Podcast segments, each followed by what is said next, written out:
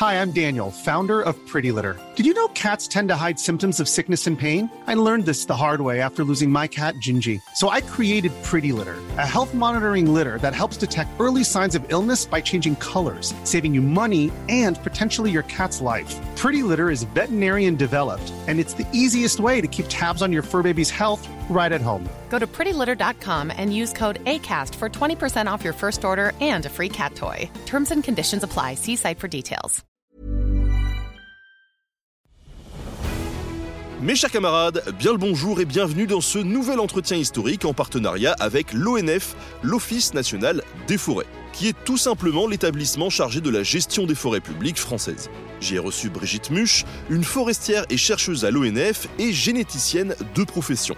Elle nous a parlé de l'impact du climat sur les forêts dans l'histoire, car si les forêts sont aujourd'hui confrontées à de nombreux enjeux entre tempêtes, sécheresses ou encore incendies, et même si le réchauffement climatique est sans précédent, eh bien ce n'est pas la première fois que les forêts sont confrontées à des phénomènes climatiques. Entre l'évolution des forêts depuis les dernières glaciations, le petit âge glaciaire ou encore les pluies acides des années 1980, il y a de quoi faire. Alors trêve de bavardage, je vous souhaite une bonne écoute sur Nota Bene. Ladies and gentlemen, the story you are about to hear is true. Bonjour Brigitte. Bonjour. Comment ça va? Moi, ça va bien. On est, on est ravis que, que tu sois là avec nous pour parler de, de forêt. Alors l'histoire climatique, c'est euh, c'est de, de plus en plus à, à- à la mode et en même temps c'est normal, hein, puisque euh, aujourd'hui on, on traverse une époque un peu, un peu troublée euh, de, de ce point de vue-là. On est vraiment content de, de te recevoir parce que bah, ça va être un peu l'occasion aussi de parler de tout ça, d'essayer de comprendre un peu les, les processus, d'essayer de comprendre ce qui a pu se passer dans notre histoire. Euh, si euh, la forêt a déjà euh, traversé quelques crises, spoiler, oui. et donc tu vas pouvoir nous en parler un petit peu.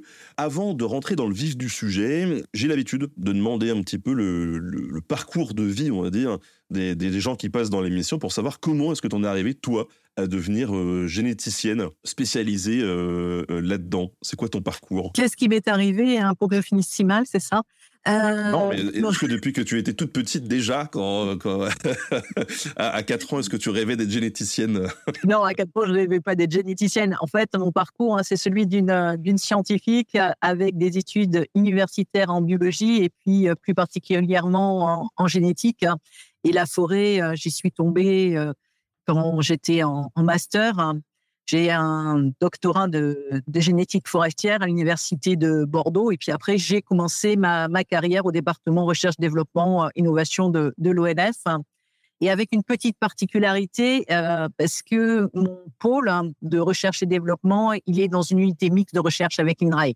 Donc toujours en lien avec la recherche. C'est quoi donc euh, l'INRAE? L'INRAE, c'est l'Institut national des recherches agronomiques et environnementales. Donc, euh, c'est euh, ceux qui. Il y a, plus de 8000 euh, personnes euh, qui travaillent à la fois sur de l'agronomie, sur de l'environnement et qui font de la recherche plus fondamentale que ce qu'on peut faire, nous, dans notre euh, département. Alors donc toi tu es généticienne. Alors moi c'est vrai que quand euh, je- j'entends généticien tout de suite je pense à Jurassic Park tu sais et puis cette scène d'intro avec Monsieur ADN etc. C'est quoi en fait le, le boulot de généticienne? En fait, on essaie de comprendre euh, euh, comment le patrimoine génétique il est transmis euh, d'une génération à l'autre. Ce qui est vraiment important, c'est de comprendre la diversité des, gènes, la diversité de leur expression et comment ils vont interagir avec leur environnement. Donc, par environnement, j'entends les autres arbres, j'entends les insectes, etc. Et on va essayer de comprendre comment euh, tout ça, ça va influencer la transmission de, de ces caractères. Euh, pas- on peut penser aux, yeux bleus, euh, comment ils sont transmis euh, ou pas. Euh, Alors ça fait toujours rire hein, quand je dis que je suis blonde frisée euh, aux yeux bleus. hein, tout le monde rigole, hein, mais pourtant, si on regarde la génération suivante, hein, c'est bien le cas. Donc euh, voilà, il faut pas. Le généticien, c'est celui qui ne va pas forcément euh, se fier euh, à, à l'habit extérieur hein, euh, et qui va aller euh, creuser pour voir comment euh, comment ça se passe. Et du coup il y a une discipline de génétique forestière quoi dédiée au truc. Oui, alors c'est un, un monde un peu à part parce que on travaille hein, sur des espèces qui sont très longévives. On a des espèces qui vivent plus de 1000 ans. C'est quand même très différent du blé, de l'arabidopsis qui fait je ne sais pas combien de générations dans l'année euh, et, et qui se reproduisent en plus relativement tardivement. Donc ça, c'est la, première chose. Et puis on travaille sur des espèces qui sont sauvages. C'est pas des espèces domestiquées, les, les chênes, les hêtres, hein, les sapins qu'on a dans, nos forêts. Donc on est vraiment sur du matériel sauvage et ça, ça fait une différence aussi avec avec le blé. Donc voilà, ça c'est vraiment des, des, différences importantes hein, et le niveau de diversité hein, que l'on peut trouver. Moi, la question qui m'intrigue, c'est que la génétique, dans un sens global, on a l'impression que c'est une discipline qui est plutôt récente. Peut-être que je me trompe. Mais depuis quand on fait de la génétique forestière? La génétique, elle est, euh, elle est récente, euh, oui et non. Hein. C'est, euh, c'est en fait un, Grégor, enfin pour moi c'est Grégor Mendel, un des premiers. Grégor Mendel, c'est un moine qui était qui était botaniste et il s'est amusé à faire des des croisements entre les petits pois. Dans son jardin, il a vu des petits pois lisses et des petits pois ridés. Et il a fait des croisements. Et rien qu'avec ça, il a compris comment se transmettaient euh, les, euh, les gènes. Donc, la génétique, on peut dire que c'est euh, le 19e siècle. Puis après, bien sûr, on a eu, Darwin avec l'évolution, etc. Watson, et Crick hein, en 1966 aussi, qui découvrent la double hélice de l'ADN qui marque vraiment notre paysage. Et la génétique forestière, finalement, elle, a suivi hein, toutes, ces, euh, toutes ces évolutions. Et, euh, et je vais citer euh, quelqu'un qui a un petit peu révolutionné les choses chez nous. C'est un généticien français qui est Jean Pernès et qui a un peu bousculé ce que Linné disait, hein, bah, une espèce, hein, c'est dans une boîte, et puis il il peut pas avoir de relation avec les autres espèces, et en particulier de reproduction, ou alors euh, l'espèce est, infertile, comme le, le zorse entre le, cheval et puis euh, le zèbre. Hein, bah, les, les hein, ils, ils, donnent pas d'autres orses, tandis que chez les arbres forestiers et les, chez les chênes, bien si euh, vous croisez un chêne, un chêne avec un autre que l'on a en forêt, vous allez avoir des hybrides qui vont pouvoir être fertiles. Donc, Jean Pernès il, met en place des éléments de génétique et de génétique forestière. Et le grand avènement, finalement, c'est les c'est les années 50. On commence à faire vraiment de la génétique forestière. Alors aujourd'hui, cette, émission elle est en partenariat avec euh, l'ONF, dont tu fais partie. Euh, c'est quoi l'ONF Alors l'ONF, c'est l'Office national des forêts. Il a été créé en 1966, donc ça commence à remonter un petit peu. Et il fait suite à l'administration des eaux et, forêts, euh, qui elle était beaucoup plus ancienne. Hein. On nous appelle encore hein, les eaux et forêts, hein, mais c'est plus vrai bientôt depuis euh, depuis 60 ans. Bon, le temps passe, mais les, les, euh, il faut du temps pour que les choses, les choses changent. C'est un établissement public à caractère industriel et commercial. Et ce qu'il a surtout, c'est en charge la, la gestion des forêts, du domaine privé de l'État, c'est-à-dire les forêts domaniales et les forêts euh, des communautés, aussi bien départements, régions euh, et puis euh, les communes, hein, tout simplement. Et ça fait beaucoup de forêts à, à, gérer. Et dans cette forêt, ce que l'on fait, c'est une gestion multifonctionnelle. Alors, qu'est-ce que ça veut dire? Ça veut dire que on va conserver la biodiversité et la biodiversité à tous ces niveaux. Et ça, la biodiversité, on va en parler hein, parce que bah, la diversité génétique, c'est la biodiversité. On va accueillir du monde en forêt, on va venir t'accueillir. On a plus de 700 millions quand même de, visiteurs hein, dans nos forêts. Euh, quelque chose qu'on oublie, hein, c'est la protection des risques. Euh, la forêt, elle est très importante pour stabiliser euh, le cordon dunaire. Quand on a des tempêtes comme on a eu là dernièrement, on a un recul du trait de côte et la forêt qui est derrière permet de stabiliser ça ou de stabiliser en montagne les avalanches, les, les coulées de boue, la défense des, des incendies comme en, 2022. Et puis, on, on, produit du bois aussi. Et le bois, c'est un super matériau parce que les forêts, on, va en parler hein, tout au long de, cette journée, hein, ils séquestrent du CO2 et ça, ça nous aide à, à, à lutter contre le changement climatique. Hein. Et puis, quand on utilise le bois, il le séquestre sur la longue durée. Donc, produire du bois, l'utiliser, c'est quelque chose d'essentiel euh, aussi. Donc voilà, l'ONF, c'est tout ça. Et puis, euh, puis, on fait là aussi ce que j'ai euh, derrière le dos, hein, c'est-à-dire que on récolte des graines et puis on fait des semis et puis aussi on, propose aux marchands greniers des graines de qualité. Du coup, toi, en plus d'être généticienne, tu es aussi forestière. Je suis généticienne et forestière. Et, en fait, mon activité, elle est, elle est assez grande. C'est-à-dire que je vais aller de la conservation des ressources génétiques des populations, des peuplements qui sont marginaux, qui risquent de disparaître à cause de l'homme, du parking, du legal qui va se mettre en place, hein, mais aussi proposer la meilleure espèce, la meilleure provenance aux forestiers. c'est ça un petit peu mon, mon métier et, et c'est vraiment intéressant. Donc euh, voilà, je, manie, euh, je vais d'un monde à l'autre. Hein. La plupart des forestiers ont, deux casquettes comme toi ou euh, c'est des profils qui sont plutôt multiples ou c'est vraiment une activité à part entière? Ah, Non, il y en a. Je suis pas la seule à avoir, avoir plusieurs casquettes. Hein. Les, forestiers, ils ont plein de casquettes. Il y a ceux qui font de la gestion au quotidien et puis qui l'été vont aller défendre les forêts contre l'incendie, hein, par exemple. Donc, on, on, a régulièrement euh, des, casquettes euh, différentes. Alors, écoute, je te propose qu'on rentre dans le, vif du sujet euh, du jour. Et le premier thème qu'on va aborder aujourd'hui, c'est une de tes spécialités, hein, qui a même été ton sujet de thèse en génétique forestière. En gros, on va parler d'une sorte de généalogie des, des arbres. Est-ce que tu peux nous, nous présenter dans les grandes lignes euh, ce que tu as étudié Oui, en fait, ma, thèse, elle fait partie euh, d'un grand ensemble de travaux qui ont été menés euh, à, à l'INRAE de Bordeaux où j'ai fait, fait cette thèse pour comprendre les mécanismes de recolonisation des espèces après les dernières grandes glaciations. Donc, il y a 12 000 ans, before present, comme on dit dans notre, dans notre jargon, hein, donc 12 000 ans avant 1950, si on veut être précis. Et c'est à l'époque aussi où l'ADN arrive dans les labos. Donc, euh, c'était une révolution pour nous et on va utiliser un ADN un petit peu particulier, qui est l'ADN qui est compris euh, dans, les feuilles, l'ADN chloroplastique, pour suivre euh, finalement la recolonisation des espèces après ces, glaciations et les mécanismes qui sont mis en œuvre. Donc voilà, c'est une période un peu un peu charnière où on invente et on, on, arrive à retracer de manière magique finalement, euh, ou presque, euh, cette recolonisation. Et alors, du coup, tu as bossé sur, euh, uniquement sur les forêts françaises ou? Ah, Non, non, non, les forêts, elles ne s'arrêtent pas aux frontières. aux frontières hein. On travaille sur, sur l'espace géographique complet. Donc, si on prend le chêne, hein, vous avez des chênes qui sont en Espagne, jusque dans le sud de la Scandinavie.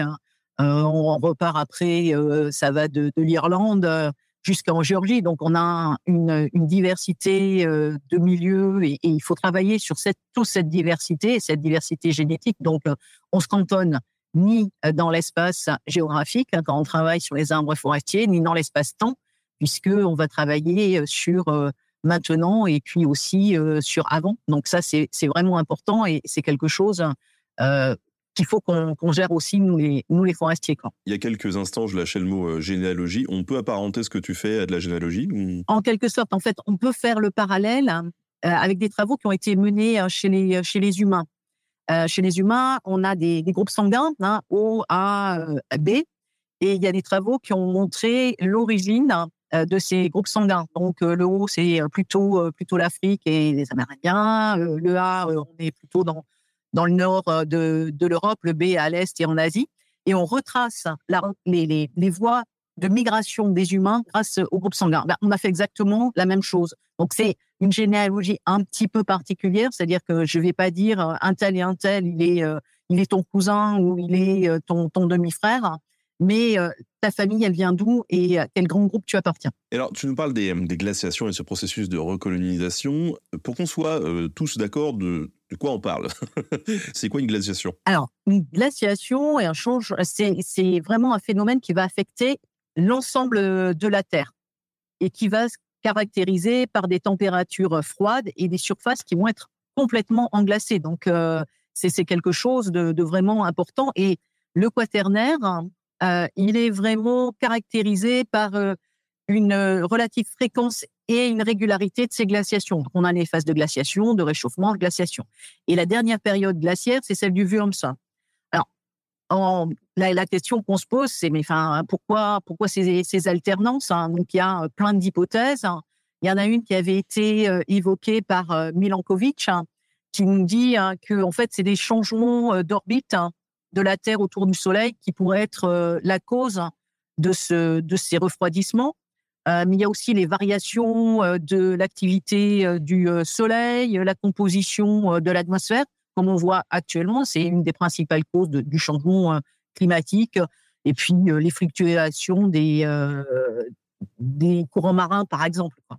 Mais, mais vraiment, c'est cette couche de, glace hein, qui peut faire plusieurs hein, kilomètres et, qui s'arrête enfin, l'Angleterre est, pratiquement prise par, par les glaces. Donc, c'est quelque chose de, très particulier. Quoi. Et donc, la dernière, elle remonte à 12 000 ans en gros. Quoi. Voilà, elle remonte à, à 12 000 ans. elle s'est terminée il y a ouais, 10, 12 000 ans. et elle a vraiment beaucoup affecté la, biodiversité. et ça, on, l'oublie. En fait, si on regarde la géographie de, de l'Europe, on voit qu'on a des massifs montagneux qui sont orientés est-ouest. Hein. D'accord Et le froid, il vient du nord. Il va du nord vers le sud. Donc, quand on n'aime pas le froid, qu'est-ce qu'on fait On prend ses jambes à son cou et puis on s'en va vers le sud. Hein. Sauf qu'on se trouve face aux Pyrénées, face aux Alpes. Donc, on a perdu du monde en, route. Hein, et pour ne citer que deux espèces, on a perdu par exemple le séquoia et le Douglas, enfin, les ancêtres du séquoia et du Douglas. Ils n'ont pas passé les, massifs, euh, les massifs alpins et, pyrénéens. Donc, on, voit que c'est vraiment quelque chose qui a été super important. Et après, quand ça se réchauffe, là, il y a 10, 12 000 ans, c'est progressif, c'est lent et on a des atouts. Hein, hein, ça, ne se fait pas comme ça, comme un rouleau compresseur qui avance ça, ben, il y a des fois, ça se refroidit un peu, donc ben, on perd des, des, arbres qui étaient arrivés un peu en front de, de limite hein, pour eux, et, ben, ils vont mourir de froid, et puis c'est les autres qui vont prendre le relais.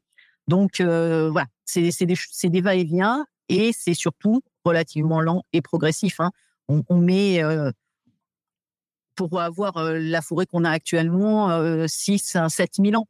Hein, donc, c'est quand même pas négligeable. Quoi. Et donc, euh, ouais, en fait, les, arbres réagissent aux températures en, bougeant. Quoi. Ils prennent leur bagnole et puis ils vont euh, là où il fait un peu plus.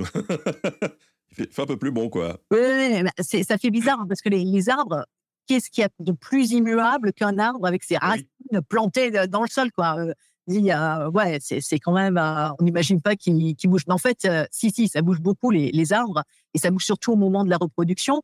Et alors, les voitures, on n'a pas des voitures, les arbres, ils n'ont pas des voitures, mais ils ont des choses euh, qui approchent, ils ont, ils ont le vent. Hein, parce que les, il y a des graines qui ont des petites ailes. Hein. On euh, le pain, euh, par exemple, et donc le vent va pousser, va pousser les graines et, il va les faire, les faire migrer. Hein. Ça peut être aussi les, les cours d'eau, le peuplier. je ne sais pas si vous avez vu ça au moment où le peuplier fleurit, les petites graines, elles sont entourées de coton, et c'est un coton finalement euh, il se pose, euh, il supporte bien de se poser sur l'eau et puis il est transporté par, par les rivières. Mais le vecteur le plus euh, important et celui qui permet de faire le plus de distance, c'est les animaux, en fait. C'est un petit peu les musaraignes, mais elles vont pas très loin. Mais c'est surtout les oiseaux. et par exemple, le jet des chênes. Le jet des chênes, il peut faire plusieurs kilomètres. Donc, Monsieur G, il n'aime pas avoir faim en fait l'hiver, donc euh, il avale, il avale des glands dans, son jabot au moment euh, où les glands tombent. Il s'en va les mettre dans une une cachette hein, et souvent sur un milieu relativement euh, ouvert. Hein. et des fois, il oublie sa cachette ou il meurt. Et on a des chaînes hein, qui, arrivent et qui migrent. Donc, c'est vraiment des vecteurs super importants et il faut faire attention à cette biodiversité associée parce qu'elle elle nous permet voilà de de faire migrer les, arbres, comme dans le Seigneur des Anneaux. Oui, carrément. Et euh, c'est ce que j'allais dire, les, les fameux Ents. et au même titre que ce réchauffement après la glaciation, il est progressif, le fait que la période glaciaire s'installe, c'est aussi progressif. Donc ça marche dans les deux sens, quoi. Ça marche dans les deux sens, et ça, ça a permis vraiment que les, que les arbres puissent trouver des refuges, et essentiellement dans le sud de l'Europe. Alors, on a un refuge dans le sud de l'Espagne, un en Italie et puis dans les Balkans. Et c'est à partir de ces refuges que les arbres vont, euh, vont migrer, finalement. Alors, il y a, y a ceux qui sont, qui sont rapides, c'est des pionniers. Euh, on peut prendre euh, le, le boulot, par exemple, hein, qui a un, pollen super léger. On le sait bien qu'on a les allergies au printemps et puis les graines, hein, c'est pareil, qui va, qui va migrer en premier. Les pins qui vont aller s'installer et puis, petit à petit, on va avoir euh, les autres espèces qui vont arriver, celles qui ont besoin d'être plus dans un milieu forestier avec plus d'humidité et qui vont recoloniser derrière avec différents mécanismes, avec les, oiseaux, mais aussi avec le pollen. Donc, c'est vraiment ça qui est important, c'est de bien se dire qu'on a eu des, des refuges et des refuges importants en Europe, et ça avec beaucoup de biodiversité, beaucoup d'espèces qui sont retrouvées là, là ensemble, un vrai melting pot. Hein et puis qu'après elles ont recolonisé, pas toutes avec les mêmes les mêmes voies. Il y en a qui sont passées par euh, par l'ouest et puis il y en a, bah, elles se sont retrouvées euh, bloquées. Euh, je prends le, cas du hêtre. Pour le hêtre, on avait simplement un refuge en Italie et dans les Balkans. Et puis, bah, le refuge balkanique, il s'est réveillé un peu plus tôt et puis il est venu envahir la botte italienne et il a arrêté les pauvres êtres italiens au milieu de l'Italie. Ils n'ont pas été plus loin. Et puis, ce qu'il ne faut pas qu'on oublie aussi, et ça, c'est riche pour nous et de, biodiversité, euh, c'est des fois euh, des tout petits refuges hein, qui, euh, qui se retrouvent au fond d'une vallée, le long d'un petit cours d'eau, et, qui, ben, pour des raisons diverses et variées, ils n'en sont pas sortis, même encore hein, de, leur petit, de leur petit monde. Et on a comme ça un petit refuge dans le, dans le sud-ouest de la France, le long d'une petite, petite rivière qu'on appelle le Ciron, qui qui est super importante pour les Bordelais parce que euh, c'est elle qui provoque cette humidité qui fait euh, le, la bonne pourriture noble sur le sauterne et le sauterné. Donc, si on boit du sauterne de bonne qualité, c'est grâce aux hêtres qui sont restés en refuge le long de la rivière. Donc, euh, voilà, on, a des choses qui sont variées et, ensuite, ça recolonise à travers l'Europe et espèce par espèce avec des vitesses hein, qui sont plus ou moins importantes. Les chaînes, grosso modo, c'est 7 km par génération. Euh, donc, euh, donc, voilà, c'est pas si rapide que ça. Hein. Euh, le, boulot, il va vite, hein, c'est 250 mètres par an. C'est pas non plus démentiel. Hein. Ouais. c'est rigolo cette histoire de, population, on va dire, endémique, parce que il y a quelques années, j'ai rencontré un, artisan qui fabriquait des, des, violoncelles et qui me disait que, en fait, euh, lui et tous ses collègues, en fait, tout le monde se fournit vraiment dans le même coin à l'est de l'Europe, où il y a que là que poussent euh, les arbres dont ils ont besoin, il n'y en a pas ailleurs. Donc ils font super attention à, la gestion de cette forêt, quoi. Bah oui, oui, c'est ça qui est, c'est super important. En effet, il y a des, choses, voilà, à la fois la génétique et l'environnement qui font qu'il y a une ressource qu'on retrouve euh, nulle part ailleurs. Et alors, euh, pour le coup, donc on a, on a bien compris qu'il euh, y a des facteurs extérieurs qui peuvent expliquer la propagation ou non de certaines espèces, mais, mais du coup, il y a quand même une, une concurrence frontale entre plusieurs espèces qui peut se mettre en, en place? Oui, oui, oui. Bah, en fait, pour qu'une espèce se développe, hein, il faut qu'elle ait la place, hein, tout simplement.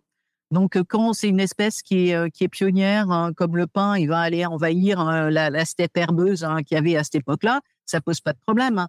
Mais quand c'est une espèce qui a besoin d'un milieu forestier, ben, il faut qu'il ait ben, soit un, chablis, c'est-à-dire qu'il y ait des arbres qui, tombent et qui fassent une éclaircie, et puis il faut qu'il arrive à pousser plus rapidement que d'autres espèces. Donc, ça c'est en partie l'explication qui fait que certaines espèces méditerranéennes qu'on trouve euh, dans le sud de, l'Espagne ou de l'Italie, bah, sont restées euh, finalement euh, à ces endroits-là et on les retrouve pas plus dans dans le nord de l'Europe.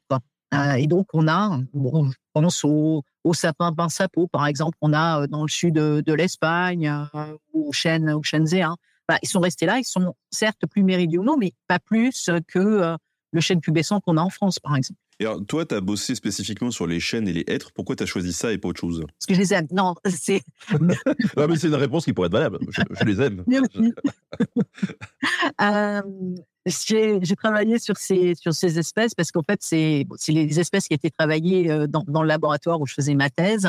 C'est une première réponse, mais S'ils ont choisi ces espèces, c'est pas c'est pas au hasard. Hein, euh, c'est parce que c'est des espèces qui sont majeures euh, dans nos écosystèmes forestiers. C'est vraiment des, des, clés de voûte qui soutiennent une grande euh, biodiversité associée. Si on prend les chênes, il y a à peu près 400 espèces qui sont inféodées à la chaînée. Donc c'est énorme. C'est-à-dire que si le chêne disparaît, on a 400 autres hein, qui risquent de mal se porter aussi. donc déjà l'importance au niveau écosystémique, l'importance au niveau euh, de, de la surface. Et les chênes, hein, c'est 3,8 millions d'hectares hein, sur les 7,3 euh, millions d'hectares de, la forêt, rien que pour le chêne. C'est le triple du pain maritime. un peu moins pour, pour le hêtre, mais c'est quand même la deuxième espèce de feuillu qu'on a en France. Et c'est des espèces qui sont largement réparties. Et c'était voilà donc et puis il faut pas se le cacher, hein, c'est aussi des, espèces hein, qui sont importantes d'un point de vue économique, hein, ne serait-ce que pour avoir des tonneaux pour mettre notre bon vin. Alors, c'est vrai qu'on se pose souvent la question de nous, en tant qu'humains, d'où est-ce qu'on vient. Euh, on pourrait se poser la même question. Peut-être que les chênes se posent la même question, euh, euh, les fameux ents là. D'où est-ce qu'ils viennent ces chênes Il y avait quoi avant le chêne? En fait, il y a, y deux écoles. Il y a, y a Zou hein, qui lui a dit ben le chêne, le genre Carcus, parce que voilà, c'est un monde hein, les chênes. il serait apparu dans l'Asie du Sud-Est, dans une, dans une forêt dans l'Asie du Sud-Est. Et puis après, il aurait euh, migré euh, vers euh, l'Amérique du Nord d'une part et vers l'Europe en se différenciant au fur et à mesure et en faisant plein d'autres espèces de chênes. Donc l'ancêtre du chêne, selon vous, c'est le Sud-Est. Et puis Yamanos et Stanford en, en 2001 qui eux ont dit en fait, il y avait une vaste forêt des tropiques aux régions boréales du Nord, et dans cette vaste forêt, eh bien, on a eu une un début de, différenciation de, de l'espèce, et il y a eu une séparation, donc, il y a un groupe ancestral qui est resté en Asie, donc là, la même chose que, que Zou. Mais celui qui est épien, qui est allé plutôt en, en Amérique, et c'est celui-là qui serait revenu en Europe. Donc voilà, qui s'est différencié et, on, voit, on, a plein, plein, plein, plein de chênes. Hein. Rien que en, en Europe, on peut compter 28 espèces de. Quoi. On n'imagine pas qu'on a toute cette, rien qu'en espèce, cette biodiversité. Et je ne parle pas de la diversité génétique. Et du coup, il y a des variations. Il y a différents types de chaînes, du coup. les chaînes que tu as étudiées il y a, y a 12 000 ans, euh, euh, est-ce qu'on retrouve parfois les mêmes aujourd'hui ou non, ça n'a plus rien à voir? Oui, non, non, ils ont, ils, ont pu évoluer, mais euh, les, espèces étaient déjà relativement fixées. Hein. Le chêne Cécile, le chêne, le chêne pédonculé, hein, qui sont les deux chaînes majeures hein, que l'on a en, France, ils ressemblaient peu ou prou à, ces chaînes à tel point que on peut identifier euh, dans euh, les macro-restes, soit dans les tourbières, soit dans les foyers des, hommes préhistoriques, euh, bah, des, chaînes, on sait les reconnaître lorsqu'on fait une coupe de, bois, ces, ces chaînes-là. Donc ils étaient, ils étaient pas si si différents que ça. Quoi. Et de manière globale, la, la, forêt était différente ou en général ou c'était à peu près la même? La forêt, elle était, elle était relativement différente parce que avant, dire, juste euh, au moment où ça, recolonise, hein, les, hommes recolonisent en même temps. Hein. on est à la période paléolithique, euh, néolithique, donc les hommes recolonisent. Hein. et ils se servent aussi, malgré tout, euh, même si c'est des chasseurs-cueilleurs au paléolithique, ils servent un peu de, cette ressource sur les, les, arbres, un peu d'arbres fruitiers. il y a quand même des merisiers en, forêt. donc le, cousin sauvage du cerisier. il y a des glands euh, bon, les glands, c'est pas c'est pas top à manger, hein, c'est plein de tanins par les sangliers, euh, mais euh, il y a quelques-uns qui sont doux. Puis ils peuvent manger. Par contre, le hêtre, hein, c'est vachement plus sympa à manger. Les petites faines, hein, c'est un petit goût de noisette. Je te conseille hein, d'aller goûter euh, des des faines quand tu quand es en forêt, c'est vraiment sympa. Mais la forêt, bon an mal an, elle était à peu près à peu près identique, mais identique à celle qu'on la voit. Enfin, l'homme, il a agi euh, depuis euh, voilà le, néolithique. Il agit sur la forêt en favorisant certaines espèces par rapport euh, par rapport à d'autres. Hein. Donc, on a plus l'image de la forêt d'il y a 12 000 ans ou juste quand ça, ça recolonise. Hein, parce que l'homme est intervenu depuis le néolithique hein, sur la forêt en utilisant plus tel bois parce que c'est celui qui brûlait mieux ou en favorisant euh, telle espèce par rapport à telle autre parce que les, fruits étaient meilleurs. Et pour étudier euh, du coup ces, ces migrations d'espèces, tu as utilisé quoi comme, euh, comme méthode? Sur quoi tu bosses? Parce que c'est vrai que souvent ici, je, je t'avoue, c'est la première fois que je reçois une généticienne. D'habitude, je reçois plutôt des, des, historiens ou des archéologues. Et du coup, ils me disent, bah nous, on va chercher dans des bouquins ou on gratte la terre. toi, c'est qu'est-ce que tu fais? Ah, mais Moi, ouais, je, vais, je vais chercher l'ADN, en fait. Pour, retracer ces recolonisations après les dernières glaciations, on a utilisé un ADN qui est un peu particulier. C'est l'ADN qui est compris, qui est, dans les chloroplastes. Hein. Les chloroplastes, hein, c'est ce qui permet aux feuilles de faire la photosynthèse. C'est des petits organites, hein, et ces petits organites, chez les, arbres qui perdent leurs feuilles, et donc chênes et hêtres, ils sont transmis uniquement par la maman. Donc ça veut dire que en regardant les modifications de, de, cet ADN qui est transmis, voilà, simplement, et où il y a peu de mutations, hein, ça c'est quelque chose d'important aussi. Eh bien, on va retracer hein, toute la toute la lignée. Hein. donc, j'ai extrait de l'ADN de feuilles pour faire concret. on a pris on a pris des feuilles, des bourgeons, on les a écrasés, on a récupéré au mortier. À l'époque, c'était quelle violence Quelle violence Avec de l'azote liquide pour bien qu'il congèle d'un coup. Euh, récupère cet ADN et on fait comme les mamans finalement. Hein. On multiplie, quand elles sont enceintes, hein, on multiplie l'ADN euh, pour que ça soit visible un, certain nombre, un certain nombre de fois. Et après, on les a coupés en petits morceaux, on les a révélés euh, sur, sur des gels. Hein, et ça nous a permis de voir les, différences qu'il y avait entre les, lignées, d'une lignée à l'autre. Et même à l'intérieur, à l'intérieur d'une lignée de faire des, des soulignés. C'est une méthode qui était déjà employée, que vous avez dû créer ou pas? Parce que j'imagine que c'est une science qui, est, euh, qui se développe comme toutes les autres. Oui, Alors, ce que je disais hein, au tout début, hein, c'est que euh, à l'époque où j'ai fait ma, ma thèse, c'est l'époque où euh, l'ADN arrivait dans, dans, les labos de, des forestiers. et c'est une méthode qui était existante, mais pas chez, chez les arbres forestiers. En fait, elle existait chez l'ours. Hein.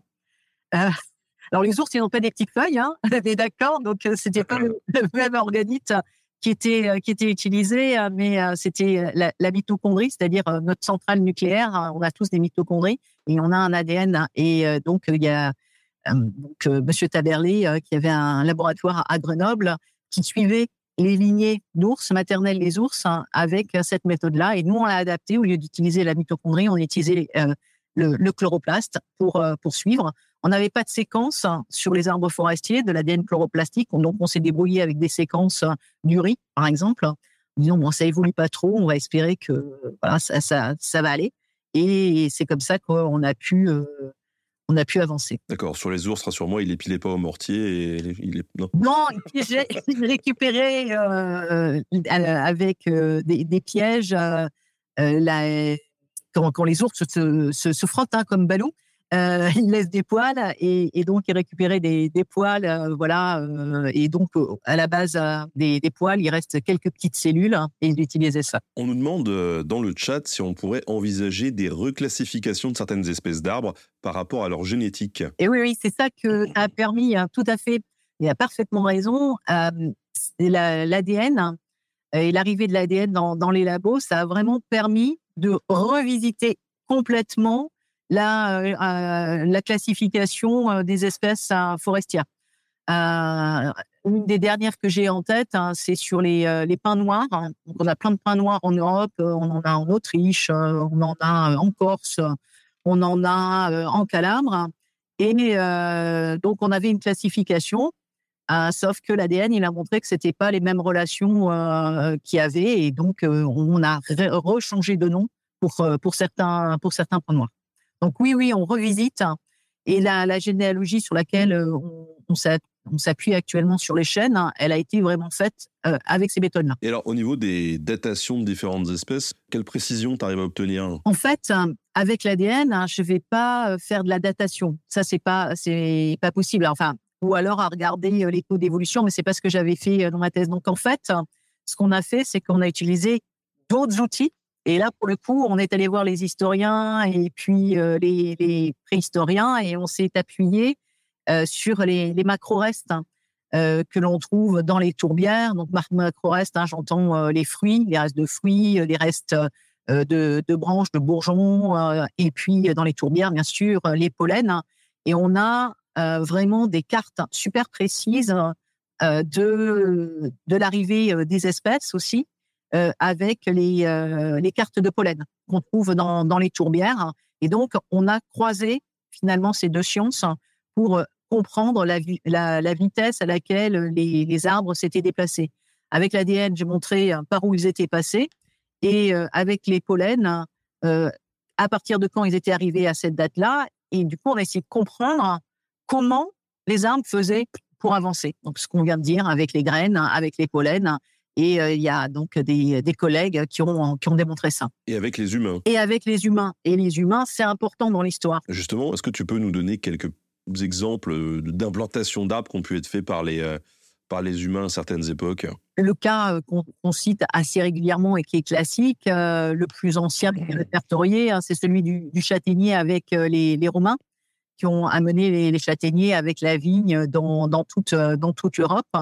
Même si on a quelques petites populations en, France qui sont natives de, châtaigniers dans les Pyrénées-Atlantiques, c'est les, les, Romains qui ont amené le châtaignier dans leur bagage et de manière, euh, importante.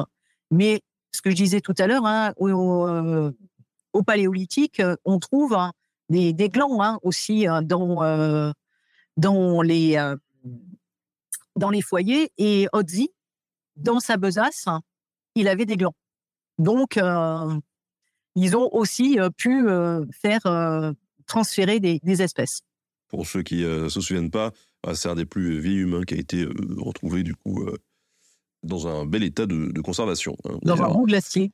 Voilà, dans un bon glacier. Et du coup, euh, tu me parles de l'Empire romain. Euh, au, Moyen Âge aussi, il y a une gestion des, forêts un peu particulière, donc qui permet de... Oui, au Moyen Âge, en fait, on a... Euh, le, le, bois, c'est vraiment le matériau à, tout faire.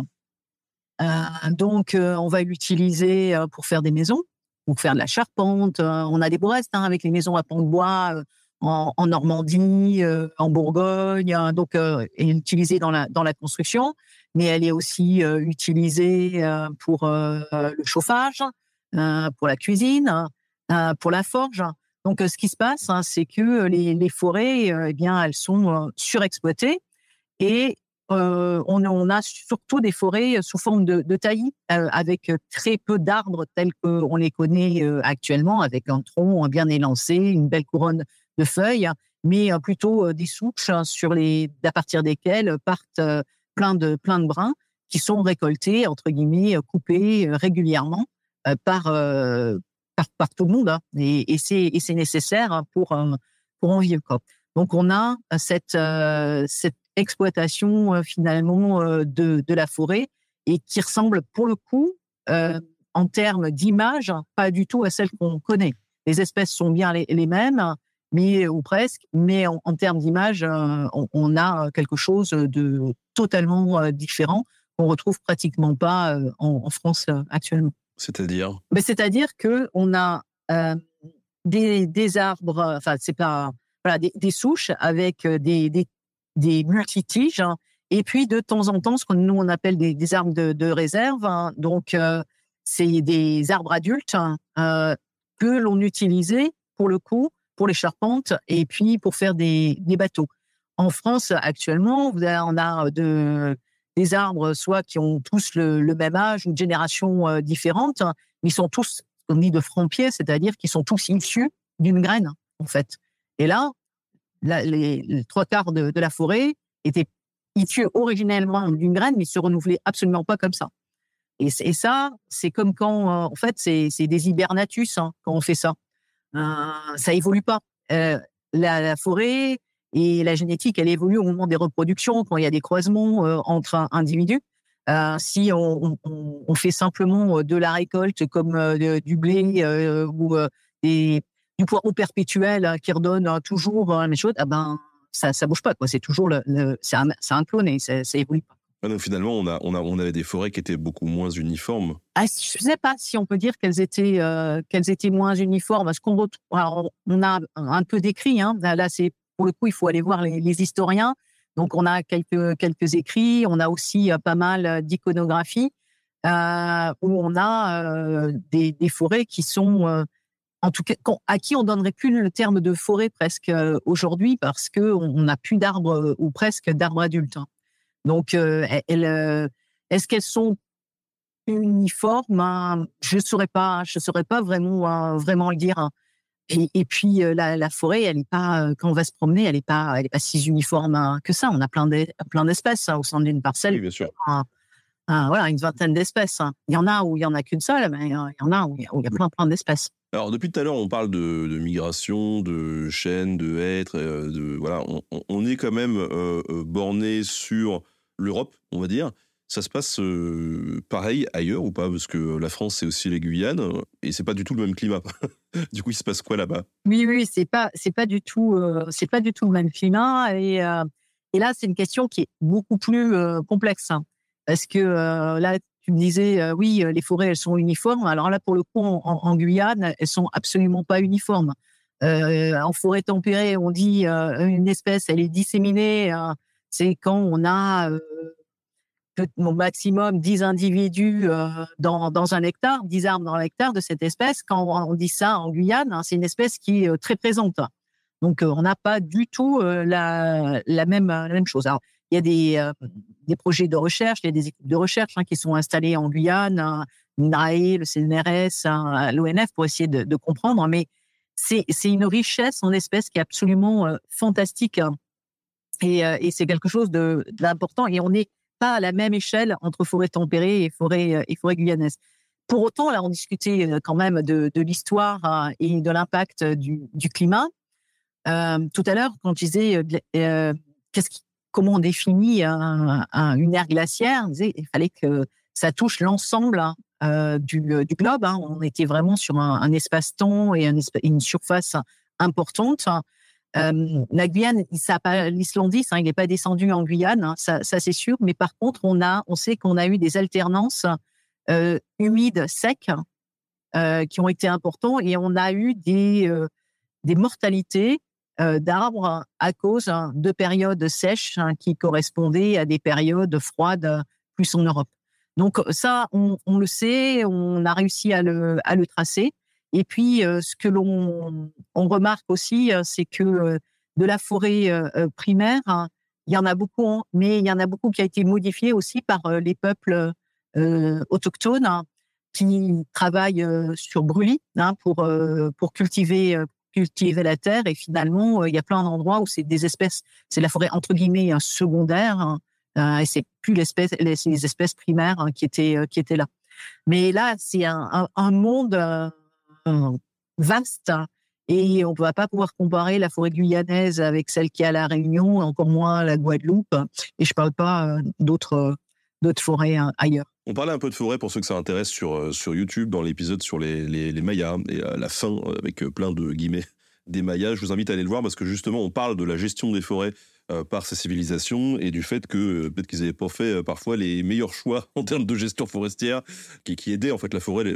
C'était une sorte de bouclier, de rempart contre les agressions euh, climatiques. Et euh, bon, pas de bol, euh, ils ont ils ont un peu cramé ces, ces, forêts et du coup ça, ça a précipité pas mal de, de catastrophes à cette époque-là. On parlait donc de cet âge glaciaire il y a 12 000 ans. il y a eu un, un autre événement, pareil, on, a pu en parler sur la chaîne YouTube à l'occasion, qu'on appelle le petit âge glaciaire. Voilà, j'ai dit qu'on appelle. Est-ce que tu pourrais euh, nous en parler un petit peu de ce petit âge glaciaire? Oui, alors le, petit âge glaciaire, euh, euh, il porte pas, comme, tu dis, hein, qu'on appelle, parce qu'il porte pas vraiment bien son nom. Hein, on a dit un âge glaciaire, hein, c'est euh, voilà, c'est sur, sur la totalité du globe. Euh, là, ça affecte essentiellement euh, l'Europe et c'est des diminutions de, de, température. Le pas de temps est pas du tout le même, hein, puisque c'est du 16e au, au 19e euh, en, environ. Euh, mais ça a quand même eu des, des, impacts importants et ça a beaucoup marqué euh, les, les pays et puis les populations. Donc, c'est resté dans les mémoires et on en a beaucoup parlé. Euh, donc, c'est des froids intenses qui vont mettre à mal euh, les, les cultures euh, vivrières. Rappelle-nous la période, peut-être 16e, hein. du 16e au 19e, hein, à peu près. Je pense pas dire beaucoup de bêtises. Je suis pas historienne, mais pour moi, c'est à peu près cette période, cette période-là. Il y a un réchauffement après. C'est vraiment. on a eu une période plus chaude hein, au moment juste avant, en fait. Et, et, après, ça se, ça se réchauffe aussi. Euh, donc, on, a vraiment une période qui, est, limitée dans le temps, à quelques centaines d'années contre quelques milliers d'années, centaines de milliers d'années dans, le cas dont, on vient, de parler. donc, c'est vraiment des choses, on n'est pas sur la même échelle de temps, mais ça a marqué et, on retrouve des, traces, hein, beaucoup dans l'iconographie. Euh, je pense à des tableaux de, de Bruegel, hein, Bruegel le Vieux, où on voit ces étendues euh, glacées, euh, de la neige, hein, etc. Euh, et, et pareil hein, sur dans la littérature, la, la, Loire qui prenait régulièrement en glace jusqu'à Orléans. J'habite Orléans, je peux vous dire que je l'ai pas vu souvent avec des glaçons dessus. Quoi. Tu habites Orléans Attendez, je n'avais pas cette info avant de commencer le live parce que moi je suis de Tours. Euh, c'est un traquenard. c'est un traquenard. Comme quoi, quand on n'est pas au courant, en fait, euh, on se ressemble et on partage plein de trucs. Voilà. Euh, euh, alors, cet épisode de, du petit âge glaciaire, alors ok, c'est pas un, un, âge glaciaire comme les autres puisqu'il n'est pas partout, mais est-ce qu'il est quand même comparable sur le sol européen à cette glaciation qu'il y a eu il y a, il y a 12 000 ans? Est-ce que c'est à peu près la même chose ou, ou c'est moins qu'est-ce qui est Non, c'est moins. C'est clairement moins. Il fait quand même moins froid. Il y a, des, arbres qui, qui peuvent disparaître. Le phénomène, on pense qu'il est dû. Il y, a, plusieurs hypothèses. Hein. Il y a une hypothèse qui est due à une activité volcanique intense, hein, par exemple, qui aurait modifié la, composition gazeuse. Hein. Euh, mais euh, de l'atmosphère. Hein. Euh, il y en a une autre avec les, justement là les alors pas les Mayas mais les conquistadors hein, et donc comme il y a eu énorme enfin on n'en parle pas pas beaucoup mais énormément de morts hein, dans sur cette période-là, eh ben, tout ce qui était cultivé revient à forêt, et si ça revient à forêt, ben, ça capte plus de, de, CO2, et là aussi, on modifie finalement l'atmosphère et donc ça refroidit. On voit bien actuellement, c'est l'augmentation du, du, CO2 qui fait euh, en, grande partie que l'atmosphère se, réchauffe. Mais euh, l'impact, il a été euh, notable sur les sociétés humaines et en particulier euh, sur les conditions de vie. Et on a là encore utilisé bah, encore plus de bois pour pour se chauffer, hein, tout, simplement, et, avec des, arbres qui ont pu qui, ont pu aussi subir ce froid. Ce qu'il faut, ce qu'il faut imaginer, c'est que le, les, arbres ils se développent hein, simplement dans une période de l'année. Hein. Ils, dé, ils, débourrent et mettent leurs feuilles au printemps et puis ils arrêtent leur végétation à l'automne. mais si il fait très froid et qu'il fait froid de manière précoce, eh bien, il y a des, écrits qui disent qu'il y a eu des froids et des gelées dès fin août, les arbres, ils n'avaient pas forcément euh, formé bien leurs bourgeons, donc ça peut avoir un impact et altérer, donc tuer le bourgeon et les, les, les, feuilles qui sont si gèlent fort, hein, tuer les feuilles et puis affecter les, les, bourgeons. Et ça, si ça se passe de manière très très régulière, eh bien les, les arbres peuvent peuvent en mourir. C'est pareil, hein, si il y a l'eau gèle euh, dans, dans, le sol, elle est plus disponible hein, pour la croissance euh, de l'arbre. Et puis s'il y a des gels et des dégels, là aussi, eh ben, il, y a, justement un travail qui vient d'être fait euh, là-dessus sur le, sur le Douglas, ben, ça, affecte aussi euh, les arbres et ça les fait mourir. Donc euh, ce petit âge glaciaire, il a pu avoir des impacts à la fois sur une récolte encore plus d'arbres, donc une, une forêt qui s'est encore plus réduite et, et, elle va se réduire jusque ou à, l'industrie puis l'avènement euh, du, pétrole finalement. Euh, et puis eh ben des, arbres qui disparaissent. Et comme je disais, au Moyen Âge, hein, avant, enfin juste la période avant, on a vécu une période qui était un peu plus chaude. Il y a des espèces qui avaient pu migrer aussi euh, un peu plus dans vers le nord, hein, et ces espèces-là, elles, elles, ont elles ont dû disparaître. Oui, donc les sociétés humaines ont été impactées non seulement donc sur les récoltes de bois, mais en plus, on, peut l'imaginer sur les récoltes d'autres trucs. Hein. Ah oui, oui, bah surtout sur les récoltes d'autres trucs. Hein. Pour eux, c'était ça qui était surtout important. Hein. Le, blé, ce que j'avais appris euh, à l'école, c'est que euh, c'était aussi une des raisons euh, pour la, Révolution française. C'est qu'on avait eu des périodes de, de famine et que ça avait engendré eh bien, des, des soulèvements euh, et jusqu'à la Révolution. Alors quand on parlait de l'âge glaciaire tout à l'heure, on disait que c'était très progressif, euh, cette installation et ce départ finalement de l'âge glaciaire. Sur ce petit âge glaciaire, euh, ça se compacte sur quelques centaines d'années. Du coup, on peut se poser la question, est-ce que ce, ce refroidissement du petit âge glaciaire, les gens s'en sont rendus compte à l'époque? Je pense qu'ils n'avaient pas tous les, tous les outils qu'on a, qu'on a maintenant pour, pour pouvoir suivre cette, cette différence, mais je pense qu'on se, qu'on se rend compte quand même. Hein. on vit la météo, hein, on vit pas le climat. Euh, et on se rend compte, hein, s'il y a des, des gelées au mois d'août ou s'il se met à neiger au mois de septembre, c'est quand même quelque chose d'inhabituel et qui marque fortement. C'est comme nous, quand au mois de novembre, là, on pouvait aller dehors en, t-shirt. Hein, c'était pas, c'est pas quand même habituel. et ils ont vécu, ils ont bien vu pour moi qu'il y avait des, y avait des différences. Ils l'ont vécu en tout cas. La question qu'on peut se poser, c'est que tout à l'heure on parlait du du rôle de l'homme dans la dissémination d'espèces à travers le, territoire versus euh, celle qui s'est fait, on va dire, de façon euh, naturelle, entre guillemets, avec euh, d'autres animaux ou, par le vent, voilà. quand il y a eu cette période très froide, est-ce qu'il y a eu un comportement différent entre les espèces, on va dire, endémiques qui étaient là depuis longtemps et celles qui ont été apportées par les humains qui, peut-être, euh, on, pourrait penser qu'elles auraient eu moins le temps de s'acclimater ou de se défendre Les mécanismes en fait euh, physiologiques et génétiques, euh, que ce soit une espèce qui est introduite ou une espèce qui est endémique, qui sont à peu près les mêmes. Hein. Les arbres gèlent de la même façon. Ce qui est important, c'est que on ait la entre guillemets hein, la, bonne espèce ou la bonne provenance au bon endroit.